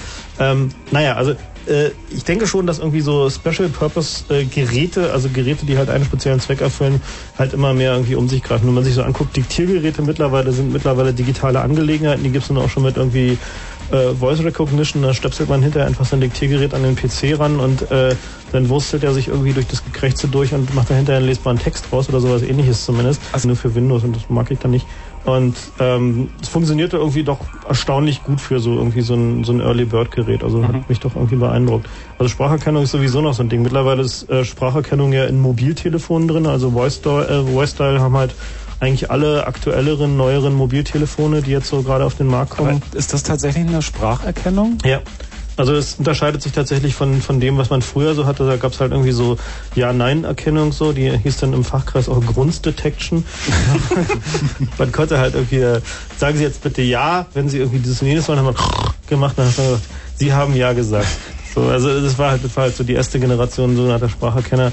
Und mittlerweile ist die Sache doch schon deutlich fortgeschritten. Also es gibt halt irgendwie wirklich schon richtig gute Systeme und die werden Ich auch so gesagt hast, wie du ihn vorher auch dann hast. Also du musst ja diese Nummer eingeben. Ja, also das ist, ist Also normalerweise eine echte Spracherkennung wäre zum Beispiel für mich, wenn ich den Namen eingetippt habe im Handy, Mhm. wenn ich sage, weiß ich nicht, Mhm. Fritz und da ist dann 0331 und so weiter und ich habe Spracherkennung, drücke auf eine Taste, sage Fritz und das erkennt er dann. Ja, also was die in diesen Philips-Teilen drin haben, ist halt so, so, eine, so eine Art Fuzzy Logic, die halt einfach äh, geringfügige Abweichungen in deiner Sprache ignoriert Mhm. und halt einfach das Muster erkennt. Ähm, mittlerweile so in, in, ich glaube in dem neuesten Motorola ist halt äh, eine Nummernerkennung drin, also da kannst du halt die Telefonnummer sagen. Ähm, treibende Kraft dahinter ist natürlich, dass äh, die Leute halt während des Fahrens halt telefonieren wollen, ohne halt die Hände vom Lenkrad zu nehmen. Ist auch eigentlich sehr vernünftig. Na, das soll ja auch gesetzt werden, dass du nicht mehr mit deinem... Ja. Ich meine, das ist eigentlich ziemlich vernünftig, weil dann äh, gewöhnen sich die Leute langsam an Headsets und man wird nicht mehr angeguckt wie ein Alien. Bloß die ganzen Leute, die komisch gucken, kann ich mir dann ausblenden. Ja. Kannst du mit deinem Datenhandschuh weg. Die werden halt weggerendert. Wie bei Naja. den Werbefiltern. genau. Das wäre echt praktisch für morgens für die U-Bahn. Man kann so Die Charaktere, so eine, Brille, so eine Brille wäre zum Beispiel mal was echt Anständiges, wo man bestimmte Du meinst, kannst, Stimmungen kannst wegklicken mit lauter, kann. kannst dich mit lauter Barbies morgens in der U-Bahn umgeben. Ne? Nee. Nur happy people. Ja, oder nur schlecht gelaunte. Wenn es dir scheiße geht und du kannst einfach diese glücklichen Menschen nicht mehr sehen, und du kannst schön in die U-Bahn Kannst steigen. Pärchen obwohl- wegklicken, ja. Ja, Pärchen wegklicken. genau, zum Beispiel. Aber da braucht, da braucht man natürlich so eine Brille nicht für, weil so viele glückliche Leute gibt's ja auch nicht in der U-Bahn. Also. Ach doch, naja, mittlerweile, es wird Frühling doch. Also, Ach, das bringt's ja auch total, ne? hm, bringt's wirklich. Frühling Oh, gestern gab es so eine Pin. Und hinter ihm ist irgendwie Wasser, dann blenden sie glücklicherweise weg. Aber so, so Nein, aber man kann vielleicht sagen zu diesen Überlegungen, wie dass mein Klo mein Uringehalt von irgendwie sonst was misst, äh, bevor irgendjemand überlegt, das den Leuten nach Hause zu stellen, würde sowas im Krankenhaus sein und da gibt's das heute nicht. Insofern, da müssen wir keine Angst haben. Also alles, was so Die Frage körperliche nicht- Funktionen misst, Also- würde ich sagen, kann man erstmal ein guter Also Frühdetektor, so nein, mindestens fünf Jahre bevor sowas in die Ja, Hand- okay, also bloß guck dir mal an, irgendwie, was, was man gerade heutzutage schon an Elektronik in der Apotheke kaufen kann. Ja, Ich aber war- ist doch alles irgendwie, die meisten Sachen sind da echt nepp. Na, die ich, war, ist- ich war neulich mal da und hab mir mal Nee. angeguckt, was es da so, was es da so gibt. So. Und ich meine, du kannst mittlerweile irgendwie ordentliche Blutdruckmessgeräte kaufen, du kannst irgendwie Thermometer kaufen, die hältst du kurz ins Ohr und dann sagen die, wie warm es im Kopf ist. Irgendwie, du kannst, ich habe irgendwie ein digital und solche Geschichten. Also, Hey, cooler Reifen. oh, ich, es gibt hier gerade eine Meldung im Chat, dass www.nato.in tot ist. Das sollten wir uns doch gleich noch angucken. Oha, heute lange auf dem Hals gegangen. Ich meine, es ist ein Windows NT-Server, das sollte uns nicht wirklich wundern. Ähm, äh, abgesehen davon glaube ich aber, dass so eine Geschichten wie zum Beispiel ähm, Urinprobe analysieren, was immer erstmal so lustig klingt, aber das macht ja, wenn man ein bisschen weiterdenkt, durchaus Sinn. Und zwar macht es unter anderem deswegen Sinn, weil es die Staatskasse weniger belastet. Wenn du zum Beispiel an ältere Menschen denkst, die so zum Beispiel irgendwie einen Kontakt, also das klingt jetzt vielleicht ein bisschen blöde, aber die können so in einem, in einem Kontakt zu ihrem Hausarzt stehen oder zu dem, was auch immer, betreuenden Arzt irgendwie, ohne mal salopp gesagt ein, Krankenhaus oder Altersheim irgendwie in Arm als, ähm, als sowas nur in öffentlichen Einrichtungen mit Personen und so weiter und so fort äh, zu machen. Ich glaube schon, dass sowas kommen wird. Vielleicht nicht im, im täglichen äh, Bereich für alle, aber in bestimmten Fällen, glaube ich, äh, kann das durchaus passieren. Naja, da muss man mehrere Sachen sagen. Erstmal meine ich ja nicht, dass sowas in, in öffentlichen Institutionen eingesetzt wird und ähm, um zu testen, ob das dann zu Hause funktioniert, sondern wenn irgendeine gesundheitliche Maschine entwickelt werden soll, dann wird man sie erst im Krankenhaus einsetzen, einfach weil so eine Maschine auch Lizenzen brauchen. Aber was ich als kritischen Punkt sehe bei sowas ist, ähm, einfach die Fehlerbehandlung ist immer so ein Wunderpunkt bei Software. Und jetzt nehmen wir mal an, die Maschine misst jetzt, dass der Blutdruck nicht in Ordnung ist und versucht dann den Arzt zu erreichen. Mhm. Und gerade Kommunikation über Netzwerke hat man das Problem, dass da manchmal Fehler auftreten, die man und dann hat sich da irgendein Programmierer vertan und dann kommt es die beim Arzt an und dann stellt sich die eben die Frage, solche Kosten zu kalkulieren ist im Grunde nicht möglich. Außerdem so eine Geräte, wenn die entwickelt werden, das wird auch auf Staatskosten gemacht, da wird äh, übelst subventioniert gewöhnlich, also ob das wirklich billiger wird da muss man sich fragen. Außerdem ähm, der Elektrosmog, der durch solche Geräte entsteht, das ist dann auch alles wieder. Also ich meine, ich, ich, ich finde das keine schöne Vision, dass irgendwie meine Oma in einem Hightech-Palast wohnt, so Borg-mäßig da alle Wände verkabelt, äh, welche. Also das ähm, muss nicht sein. Das ist immer, naja, weiß ich nicht. Das finde ich, also erstmal natürlich hast du recht, aber ob das eine schöne Vision ist, ist eine andere Frage. Es gab tatsächlich Leute, die die Vision, dass sie da ein Gerät auf dem Tisch stehen haben und das hat eine Nummer und jeder andere kann diese Nummer wählen und sie damit erreichen. Eine der Welcher griechische Philosoph war gleich der Meinung, dass die Einführung des Theaters doch die Jugend versauen würde? Hm. Er hat doch recht gehabt, ich meine. ähm, welcher Jugendliche meine, denn das Theater? das war naja, vielleicht früher noch war das anders. Also, ähm, ich meine, Warte mal, was ist mit NATO? Wo sind die? Nee, die sind mittlerweile wieder online. Die stehen gerade, sind so ein bisschen, werden so ein bisschen attackiert und jetzt gucken alle Leute natürlich nach, ob sie denn noch. Und dann geht der Server wahrscheinlich richtig sind sie down. richtig in. Aber ich stelle gerade fest, Genau. dass, dass das NATO.de noch frei ist, falls da jemand Interesse dran hat. Gerade sehr populär sein. Vielleicht kannst du es ja an die Serben verscheuern, haben die Spaß. Ah. Da kommt dann ein Propagandaserver hin.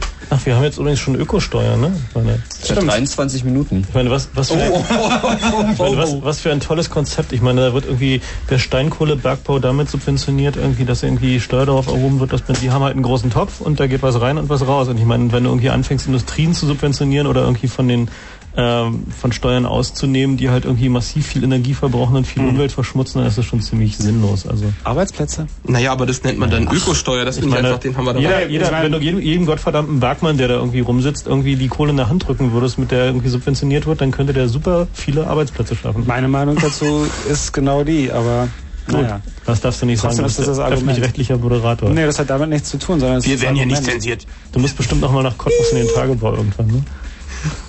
Ich will nicht hoffen. nichts gegen, nichts gegen Cottbus. sondern- Okay. Nee, aber unser, äh, wir können übrigens mal eine schöne ähm, Sendung machen zum Thema Politik. Einfach Genau. so. Der Karl ist Immunität schön- in drei Stunden hier vereinbaren. Oder wir machen das Also würden wir, glaube ich.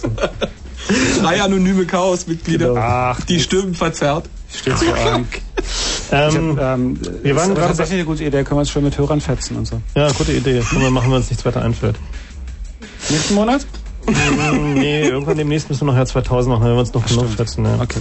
Ähm, wir wollten noch irgendwie auf CPUs an ungewöhnlichen Orten eingehen. Wir hatten jetzt gerade irgendwie Roboklos.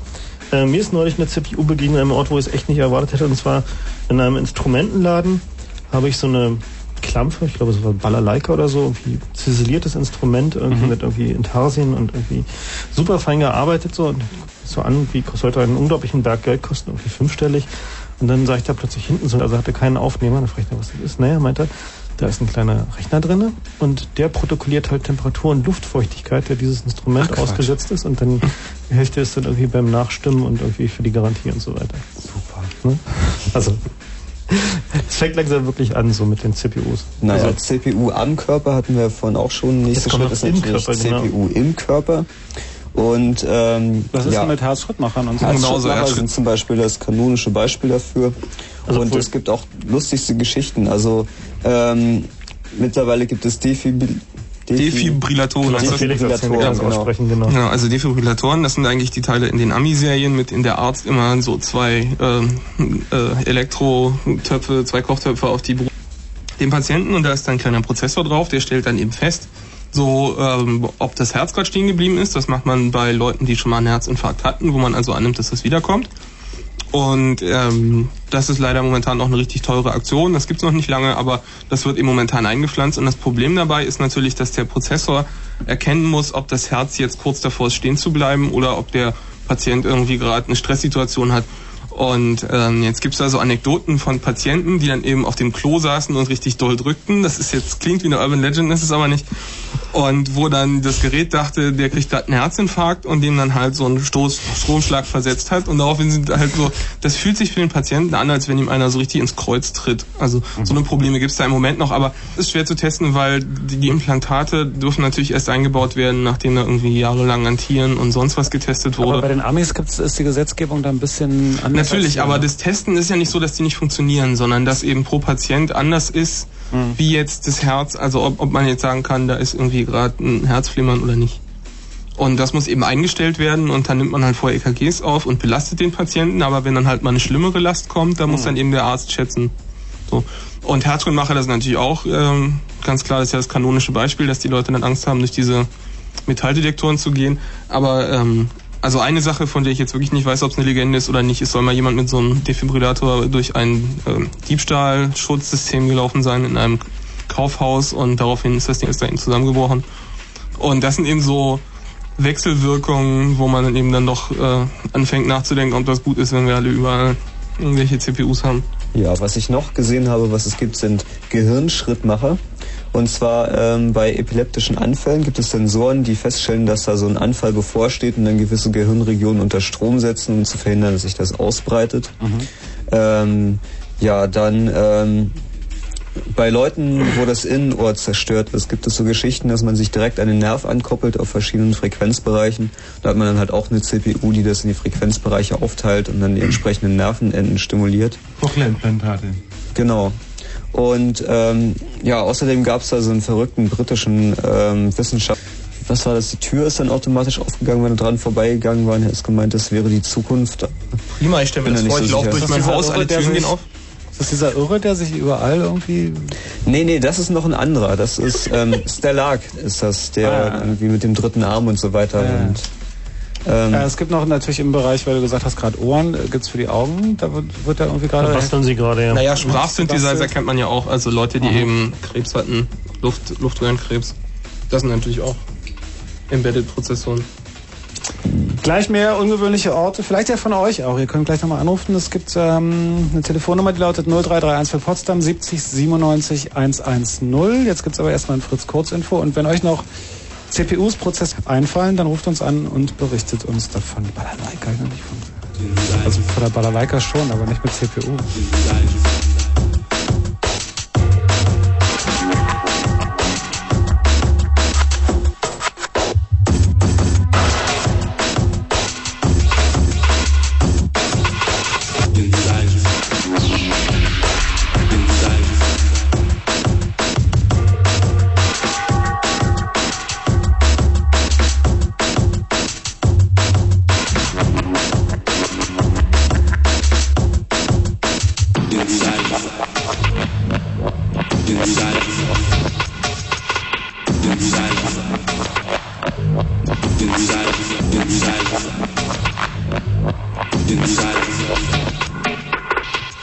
Ab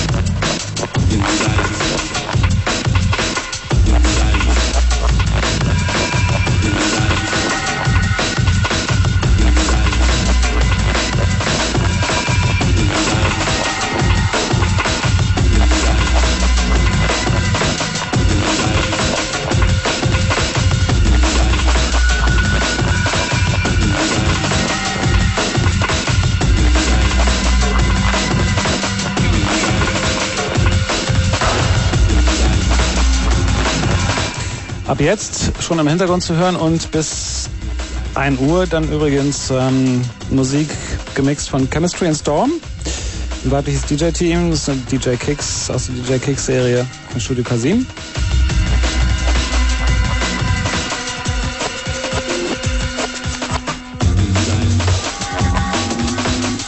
Und gleich auch mehr davon. Es ist 0 Uhr 32. Kurzinfo. Luftalarm. NATO-Kampfflugzeuge sind zu neuen Angriffen gegen serbische Ziele gestartet. Nach einem Bericht des italienischen Fernsehens stiegen am Abend von den Stützpunkten Aviano und Piacenza zahlreiche Maschinen auf. Die NATO will die Bombardements gegen Jugoslawien ausweiten und auch über Ostern fortsetzen. Mobilmachung. Die Untergrundarmee UCK hat am Abend alle Kosovo-Albaner zwischen 18 und 50 Jahren zu den Waffen gerufen. In einer Fernseherklärung hieß es, man wolle den serbischen Einheiten in der Krisenprovinz mehr Widerstand leisten. Vermittlungsversuch. Eine hochrangige russische Parlamentariergruppe ist von Moskau nach Belgrad abgereist.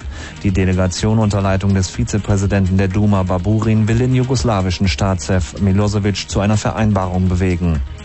Hindernisse. Die vollständige Umsetzung des vor einem Jahr geschlossenen Nordirland-Vertrages wird weiter vom Streit zwischen Protestanten und Katholiken blockiert. Beide Seiten können sich nicht einigen, wann die Untergrundorganisation IRA ihre Waffen abgeben muss. Der britische Premier Blair und sein irischer Kollege Ahern hatten in Belfast drei Tage lang vergeblich versucht zu vermitteln. Sport. Fußball. Die deutsche Nationalmannschaft hat in Nürnberg das EM-Qualifikationsspiel gegen Finnland mit 2 zu 0 gewonnen. Der amtierende Europameister übernahm mit dem Sieg die Tabellenführung in der Gruppe 3. Wetter. Heute Nacht gering bewölkt bei 6 bis 0 Grad, am Tage nach Nebelauflösung meist sonnig, Temperaturen 14 bis 18 Grad. Verkehr. Keine aktuellen Meldungen zurzeit. Ein Fritz Kurzinfo mit Gerhard Kötter-Heinrich. Fritz präsentiert. Klopperhulpstuk, Svenska Vasa, Scania, Volvo, Saab, Dagbladet, Ikea, No. Genau. The Cardigans. The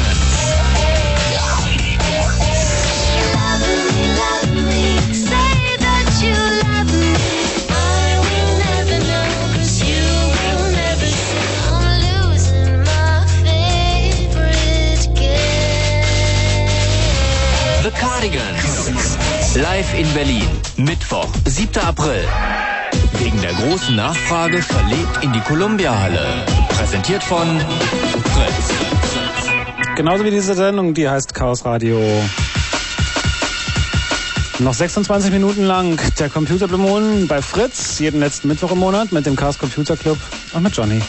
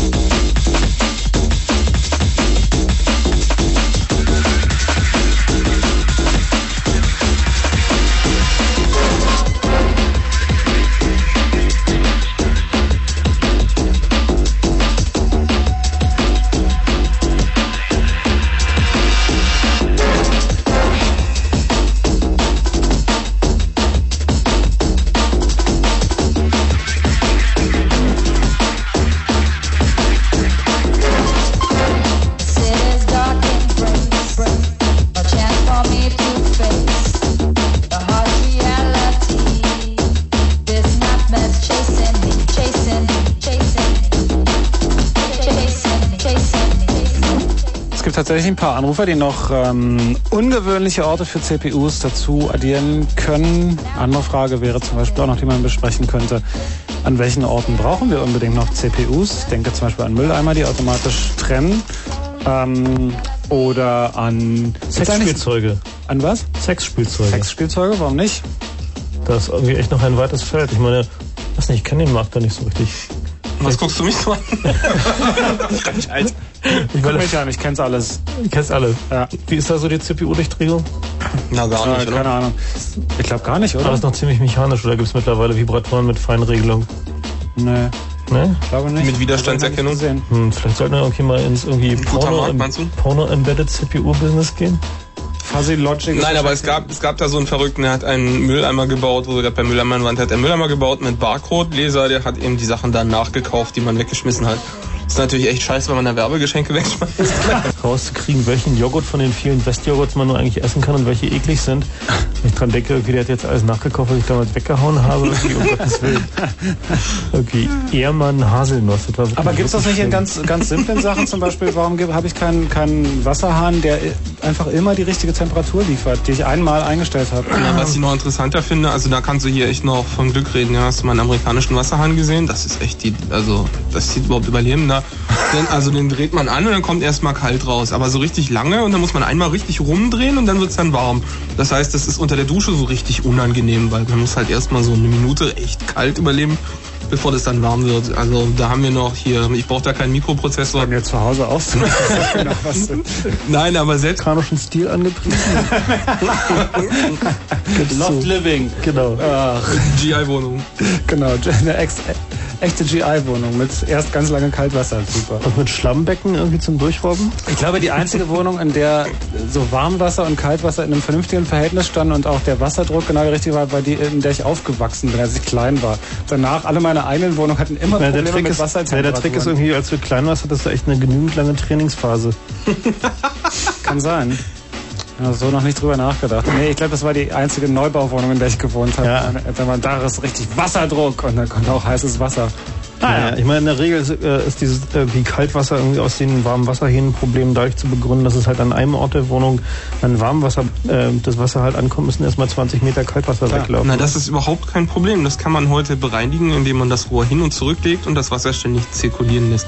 Was natürlich Strom kostet. Überhaupt kein Problem. Ja, das ist vernachlässigbar. Das kann man mit der Abwärme der Heizung machen. Die Heizung verbraucht eher einen Strom. Naja, das spielt keine also, Rolle. Aber nein, speziell bei uns wäre das mit der Heizung schwierig. also bei uns hieß es eben, bei uns hieß es eben, das wäre ja so teuer, diese Rückleitung da reinzulegen, weil das ist ja Altbau, da muss man alles aufreißen. Haben wir Mhm. doch gerade frisch verputzt und deswegen habe ich jetzt irgendwie Kaltwasser in der Wohnung. Aber prinzipiell Das wäre ist das die überhaupt nicht Lösung. schlimm, das ist gesund. Kalt duschen ist gesund.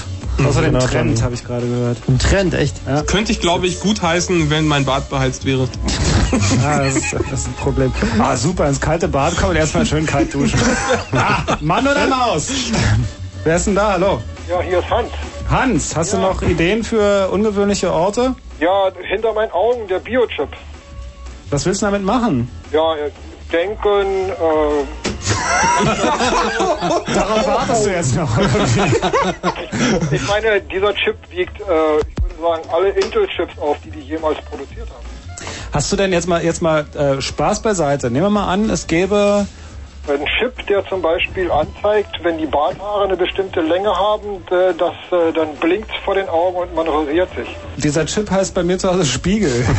Ja, sowas ähnliches habe ich auch, ja. Also wenn es bei mir immer vor den Augen blinkt, wenn ich mir die Haare am einen Tag nicht geschnitten habe, ja.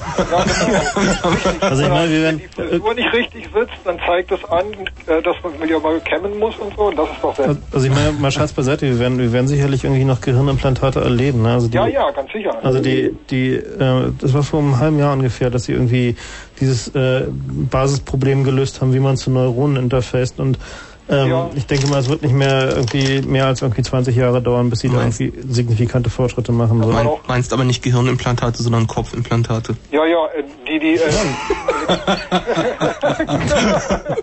Kopfimplantat, ja, das ist gut. Äh, Das war doch gerade neulich in der CT ich weiß nicht, vorletzte Ausgabe oder so. Was, Ja. Gehirnimplantat? Nee, Grundlagenforschung haben die da mal dargestellt. Naja, also da, da passiert irgendwie gerade einiges. Also da denk, denke, da werden wir noch einiges erwarten können. Also die, ich denke, so die Anreicherung des menschlichen Körpers mit CPUs irgendwie, die wird sicherlich voranschreiten und irgendwie spätestens, wenn sie das mit den irgendwie Displays direkt in die Augen hinbekommen haben, werden dann wir alle kleine Stecker irgendwo hinter Naja, aber haben. ihr habt da vorhin gerade schon das Problem so angesprochen, dass es vielleicht nicht unbedingt die beste Lösung ist. Ne? Wenn da einer in den Kaufhaus geht und gleich zusammenbricht, nur weil die äh, elektronische äh, Klauhilfe da funktioniert oder nicht. Na, und denk mal an den Metalldetektor am Flughafen, wenn ja, du ja, erstmal. klar. Also da kann man im Grunde genommen froh sein, dass man so eine Dinger noch nicht im Körper hat. Naja, und im Notfall halt Neustart, ne? Ich meine, stell dir vor, du Womit rennst, wir wieder bei Defibrillator sind. stell, dir vor, stell dir vor, du läufst rum und plötzlich siehst du vor deinen Augen flimmern, äh, äh, Windows CE verursachte eine allgemeine Schutzverletzung an ihrem Gehirnimplantat, bitte starten Sie sich neu. Ich meine, das ist schon ein echtes Problem, glaube ich. Aber jetzt mal, ähm, würdest du denn, nehmen wir mal an, es gäbe, gäbe ein ganz simples Implantat, weiß ich nicht, das setzt an dir ist ganz kleiner Eingriff und so und das dafür, dass du einfach mit Schlaf auskommst zum Beispiel. Ja? Du brauchst drei Stunden Schlaf innerhalb von 24 Stunden, bist ausgeruht, ähm, wie du sonst nach acht Stunden Schlaf wirst. Wärst du, würdest du der, äh, der Erste sein, der in der Schlange steht oder würdest du auf jeden Fall Abstand von sowas Also ich nehmen? weder das eine noch das andere. Zumindest würde ich mir das ganz gründlich überlegen. Und Mhm. das ist mit solchen Sachen darf man nicht spaßen. Ich meine, die Evolution, die hat uns den Körper so gegeben, wie er im Moment ist. Und ähm, ich weiß nicht, ob man da einfach so un, äh, unbeschränkt dran drehen kann. Also ich denke, man sollte auf jeden Fall bis zur Release 2 warten, bis irgendwie gerade Verrücktes ausprobiert hat. Und nur Open Source. Und dann wartet man, bis man, äh, ob es nur darum geht, nicht zu schlafen, ja, ich weiß nicht. Das ist vielleicht eine War jetzt ein Beispiel, einfach um was Simples zu was jetzt. Ja, ja, klar. Ist denn, ähm, Na, Datenbüchse das erste, schätze ich mal. Ja, aus, Datenbüchse. austesten. Solche Sachen kann man dann einfach austesten. Ne? Wenn es also, sagen wir mal, nicht an die Existenz geht oder so, ewiger Wahnsinn oder sowas. also mit anderen Worten, du wärst garantiert nicht Beta-Tester, aber würdest Nee, steht nicht. A-Tester, nicht Beta-Tester, sondern wenn jeder Bugfix raus ist, dann würde ich... Okay, ich danke dir erstmal. Nein, Moment, Moment. Ich habe mal eine andere Frage. Diese Motorola-Chips, sag mal, sind die eigentlich in jedem Board, die sind ja gesockt, ne? In jedem Board zu betreiben? Oder kann man, muss man da irgendwie Apple-Board nehmen oder irgendwie... Motorola hat irgendwie über 10.000 verschiedene Chiparten. Musst du ein bisschen spezifizieren jetzt, welchen du meinst. Also dann meine ich hätte den, der im App verbaut wird. Das sind die Power-PCs. Und die PCs gibt's halt irgendwie tatsächlich nur eine, eine große Mainboard-Sorte. Das sind halt tatsächlich die Apple Mainboards und da musst du dir halt einen Mac kaufen, wenn du den haben willst. Es gibt noch ein paar irgendwie Also- Exot-Boards, auf denen die drauf sind, aber äh, in der Regel sind's halt Kann Macs. man nicht selber basteln. Ja, kannst du sicherlich irgendwie, wenn du in der Lage bist, irgendwie sechs Ebenen Leiterplatten irgendwie mit irgendwie 0,1 mm Leiter, äh, Leiterbahnabstand irgendwie selbst zu fertigen. Aber ich denke Es gibt mal. doch Referenzboards von Motorola. Ja. Aber da gibt es keinen. ja? Ja, nur du musst du halt bei Motorola rufen, sagen, dass Ah, du ja. Developer bist und dann. Aber ich glaube, du willst auch nicht wirklich ein eigenes Betriebssystem dafür schreiben. Äh, naja, das ließ sich dann äh, alles im Nachhinein entscheiden. Oder wenn. Ja, äh, ich meine, das gleiche dem Alpha-Chip, 21164. Wie, ob du da ein Mainboard für bauen kannst? Ja, nee, nicht bauen kann, wo ich eins bekommen kann. Ja, natürlich. Du kannst auch ganze PCs damit dir zusammenbasteln. Kannst du bei Samsung oder bei. Ah ja. Okay, das war's.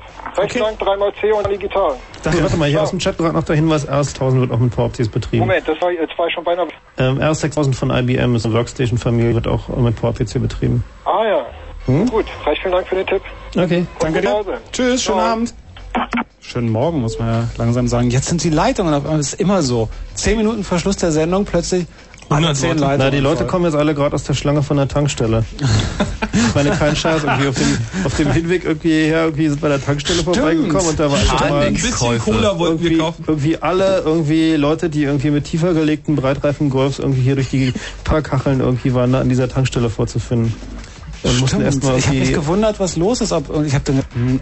Na, Ökosteuer. Ökosteuer. überhaupt nicht dran gedacht. Und das Lustige ist ja, die ganzen Tankstellen in, äh, im Westen, also da wo ich wohne, ist mir das aufgefallen, die haben alle festgestellt, heute kommt die Panik dafür, dann machen wir doch heute schon mal teurer. Fand ich eine echte Frechheit, muss ich sagen. Ne, finde ich ziemlich okay. ich finde, wenn, wenn Leute sich an eine Riesenschlange stellen, um 5 Mark zu sparen. äh, Nein, natürlich haben sie es verdient, ja. Aber hier noch ein guter Spruch fällt mir gerade ein, den möchte ich noch loswerden. Wenn Leute glauben, sie möchten weniger schlafen oder sie haben zu wenig Zeit, ihr habt alle genauso viel Zeit wie Marie Curie und Albert Einstein. In diesem Sinne, wer ist jetzt am Telefon? Hallo? Jo. Ja, äh, Benjamin. Hallo Benjamin. Also ich habe noch eine Idee und zwar Parkinson-Kranke. Die bekommen auch solche kleinen Elektroden eingepflanzt. Mhm. Äh, Ist das jetzt eine Idee von dir oder Nee, das gibt's schon. Ah ja. Ein Freund von mir arbeitet da in so einer OP, wo die sowas machen. Aha. Wie, hast du irgendeine Ahnung, also kann- hast du da ein bisschen mehr Info drüber? Habe ich noch nie von gehört. Wusste ich Naja, nicht. also man hat irgendwie festgestellt, dass das ja irgendwelche Impulse da im Gehirn nicht richtig funktionieren und dann gleicht man die einfach aus. Und das hat also bei 80 Prozent der Leute wohl eine ganz gute Wirkung. Mhm. Naja, ich meine, gerade in der Medizin irgendwie sind sie da irgendwie echt heftig am Machen. So. Also in Prothesen zum Beispiel werden mittlerweile auch irgendwie schon äh, Counter eingebaut, wie lange die Dinger jetzt schon gelaufen sind und so. Also naja, überhaupt, es gibt ja so Armprothesen, wo man dann tatsächlich fühlen kann, so ein bisschen mit dem Arm, ob der gerade irgendwas berührt, abgefahren was die Leute bauen. Und bei der Park Parkinson'skrankheit wird das tatsächlich schon eingesetzt. Ja, wird schon gemacht. Interessant. Ich danke dir. Ja, bitte. Tschüss, schönen Abend. Ähm, ich finde, da wird's dann auch, wird auch diese moralische, ethische und dann auch religiöse Fragen irgendwie, was darf man mit, mit dem Körper machen und so weiter, irgendwie wird dann wirklich schwierig. Deswegen habe ich vorhin gefragt, ob derjenige sich halt irgendwas, wür- würde irgendjemand von euch sich was implantieren lassen? Oder gibt's, sagt ihr alle, auf einen Fall? Also nicht, wenn es ans Hirn geht. Also wenn der Arzt vor dir steht und sagt, sie haben noch 10 Minuten zu leben und die lassen uns diese Operation machen, dann sagt jeder ja. Hm. Das ist das Problem. Auch, auch viele Leute sagen, wenn sie dann alt werden und den anderen Leuten in ihrer Familie auf den Geist gehen und denen nur noch Geld kosten, dann würden sie Selbstmord begehen. Das macht dann doch keiner. Hm. Also das ist immer einfach im Vorhinein zu sagen, wie der, wenn der Mann im Kittel vor einem steht und sagt, ja, wenn sie ihre Familie nochmal sehen wollen, dann müssen sie dieses experimentelle Verfahren machen lassen, dann machen die das. Hm. Also vor allen Dingen ist der nicht der Herzschrittmacher, den es ja, ich weiß nicht, wie lange gibt's Herzschrittmacher? Das ist über 20 Jahre. Hm, deutlich. Ist, ist der nicht eigentlich so die erste Form von so einem Eingriff gewesen?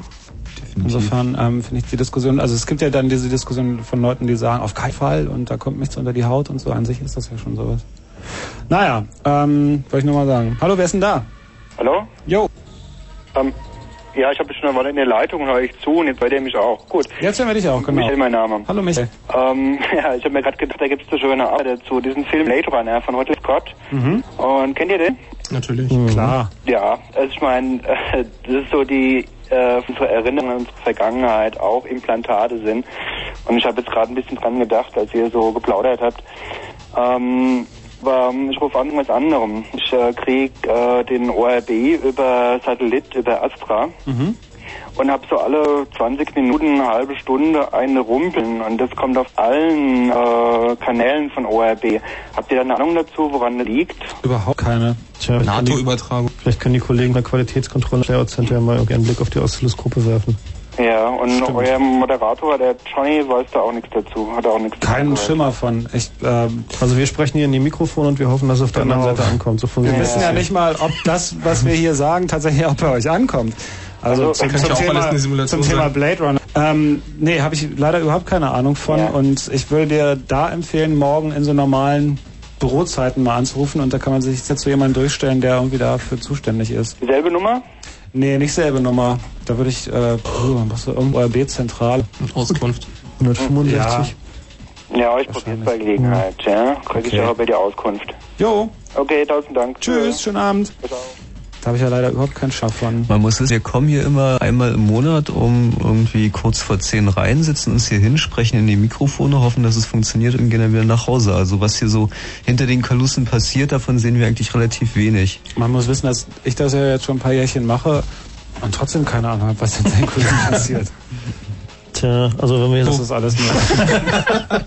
was ich gerade selber... Felix, ich was meinte ich die gerade, andere. was ich gerade selber reinigt. Ich meinte gerade die andere Glastür. Nee, unser Klo ist definitiv hier nicht selbstreinigend. Also guck mal, Felix, da sind echt so viele Monitore. fürs Klo. gut, sehr gut. Gibt es eine Schätzung, wie viele Mikroprozessoren an dieser Sendung beteiligt sind? Also meiner Schätzung ist irgendwie dreistellig.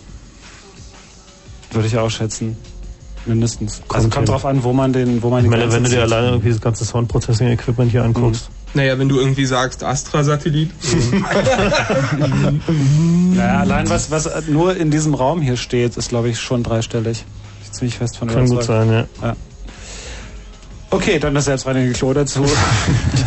Ein Anrufer haben wir noch. Wer ist da? Hallo? Also wir haben noch mehrere, aber Zeit nicht mehr für viele. Super, hallo Johnny. Äh, Hallo. Morgen, morgen CCC, ja. Ähm, Nee, ich habe noch eine super Idee. Äh, die ist zwar nicht ganz so toll für die Raucher, wahrscheinlich im Osten, aber äh, in den Zigaretten, die versteuert sind, äh, da müssten auch so Embedded-Systeme drin sein und äh, in den Feuerzeugen ebenfalls. Und dann lassen die sich natürlich nur anstecken, wenn da auch die Steuer bezahlt ist. Also äh, das, das, das funktioniert ja heute sehr schon. Man sieht ja öfter, die geht überhaupt nicht an, die Dinger. Also, Das ist ein klarer Schluss. Ich meine, da ein Argument. Wie, aber die Tatsache, dass sie bei dir nicht angehen, sagt, dass du unverschuldet Zigaretten kaufst. ja, nee, ich bin eigentlich... Nein, nein. Nein, nein. Aber das war eine schöne Schlussidee. Ja, ähm, äh, ja, es gibt aber noch ein paar Boards, du, wo PowerPC drauf ist. Äh, also, Nämlich? Naja, für Amiga zum Beispiel.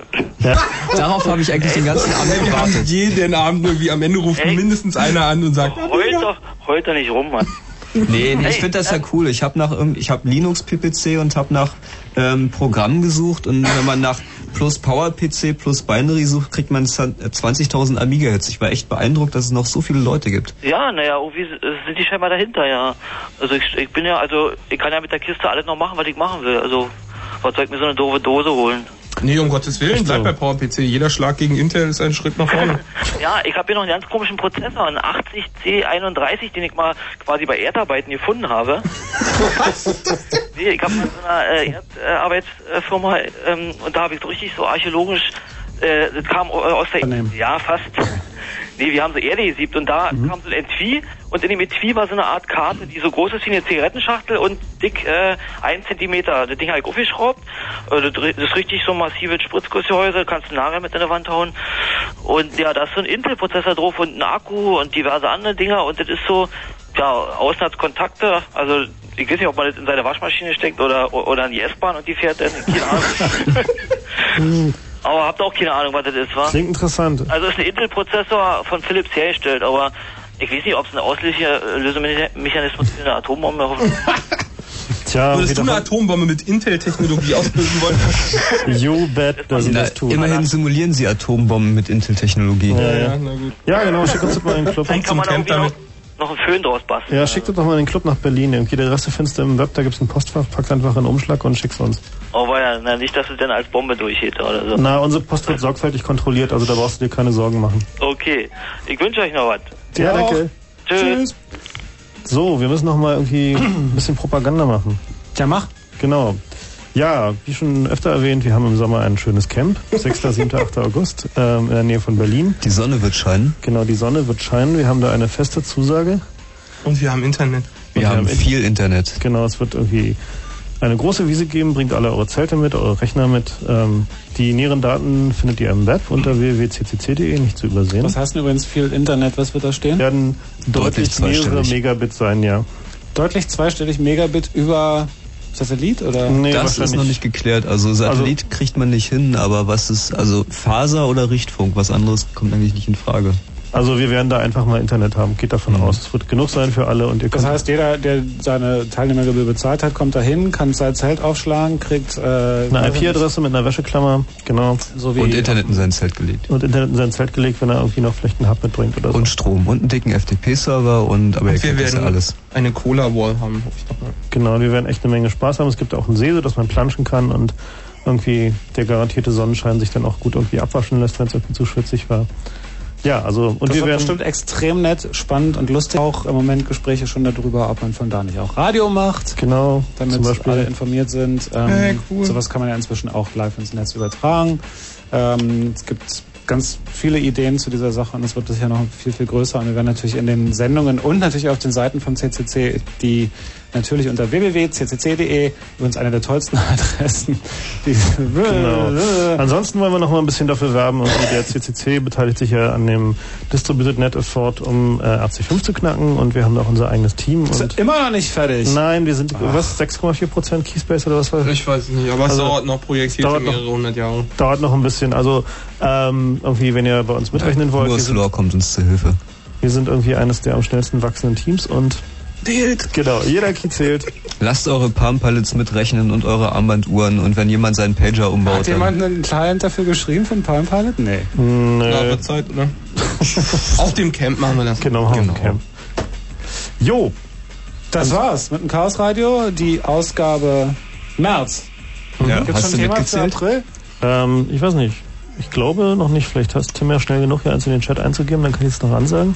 Ah, warten wir mal kurz auch auf Tim. Ansonsten machen wir halt. Ah, Schulen und Medien ist das nächste Thema, wurde mir gerade mitgeteilt. Schulen und Medien? Genau. Eieiei, wollen wir das nicht trennen? Genau, erst Schulen, dann Medien. Na, ich meine, die Bundesregierung hat ja immerhin versprochen, irgendwie jeder Schule bis zum Jahr auch seinen Internetanschluss zu spielen. Die Förderung der Medienkompetenz halte ich schon für ein erstrebenswertes Ziel. Insofern ist ein gutes Thema eigentlich. Die Förderung der Medienkompetenz, super. Ist Genau. ein Internetanschluss näher spezifiziert? Ein Oh, T-Online-Dial-Up, ja? Ich glaube, es ja, handelt sich um eine DPA-Meldung, da kannst du keine näheren Spezifikationen erwarten. Aha. In diesem Sinne, mehr Spezifikationen gleich in den nächsten Stunden im Nightflight, nämlich mit Martin Petersdorf. Und äh, in etwa vier Wochen, nämlich am letzten Mittwoch des Monats März, äh, des Monats April, dann wieder mit dem Chaos Radio. Tschüss, viel Spaß am Gerät.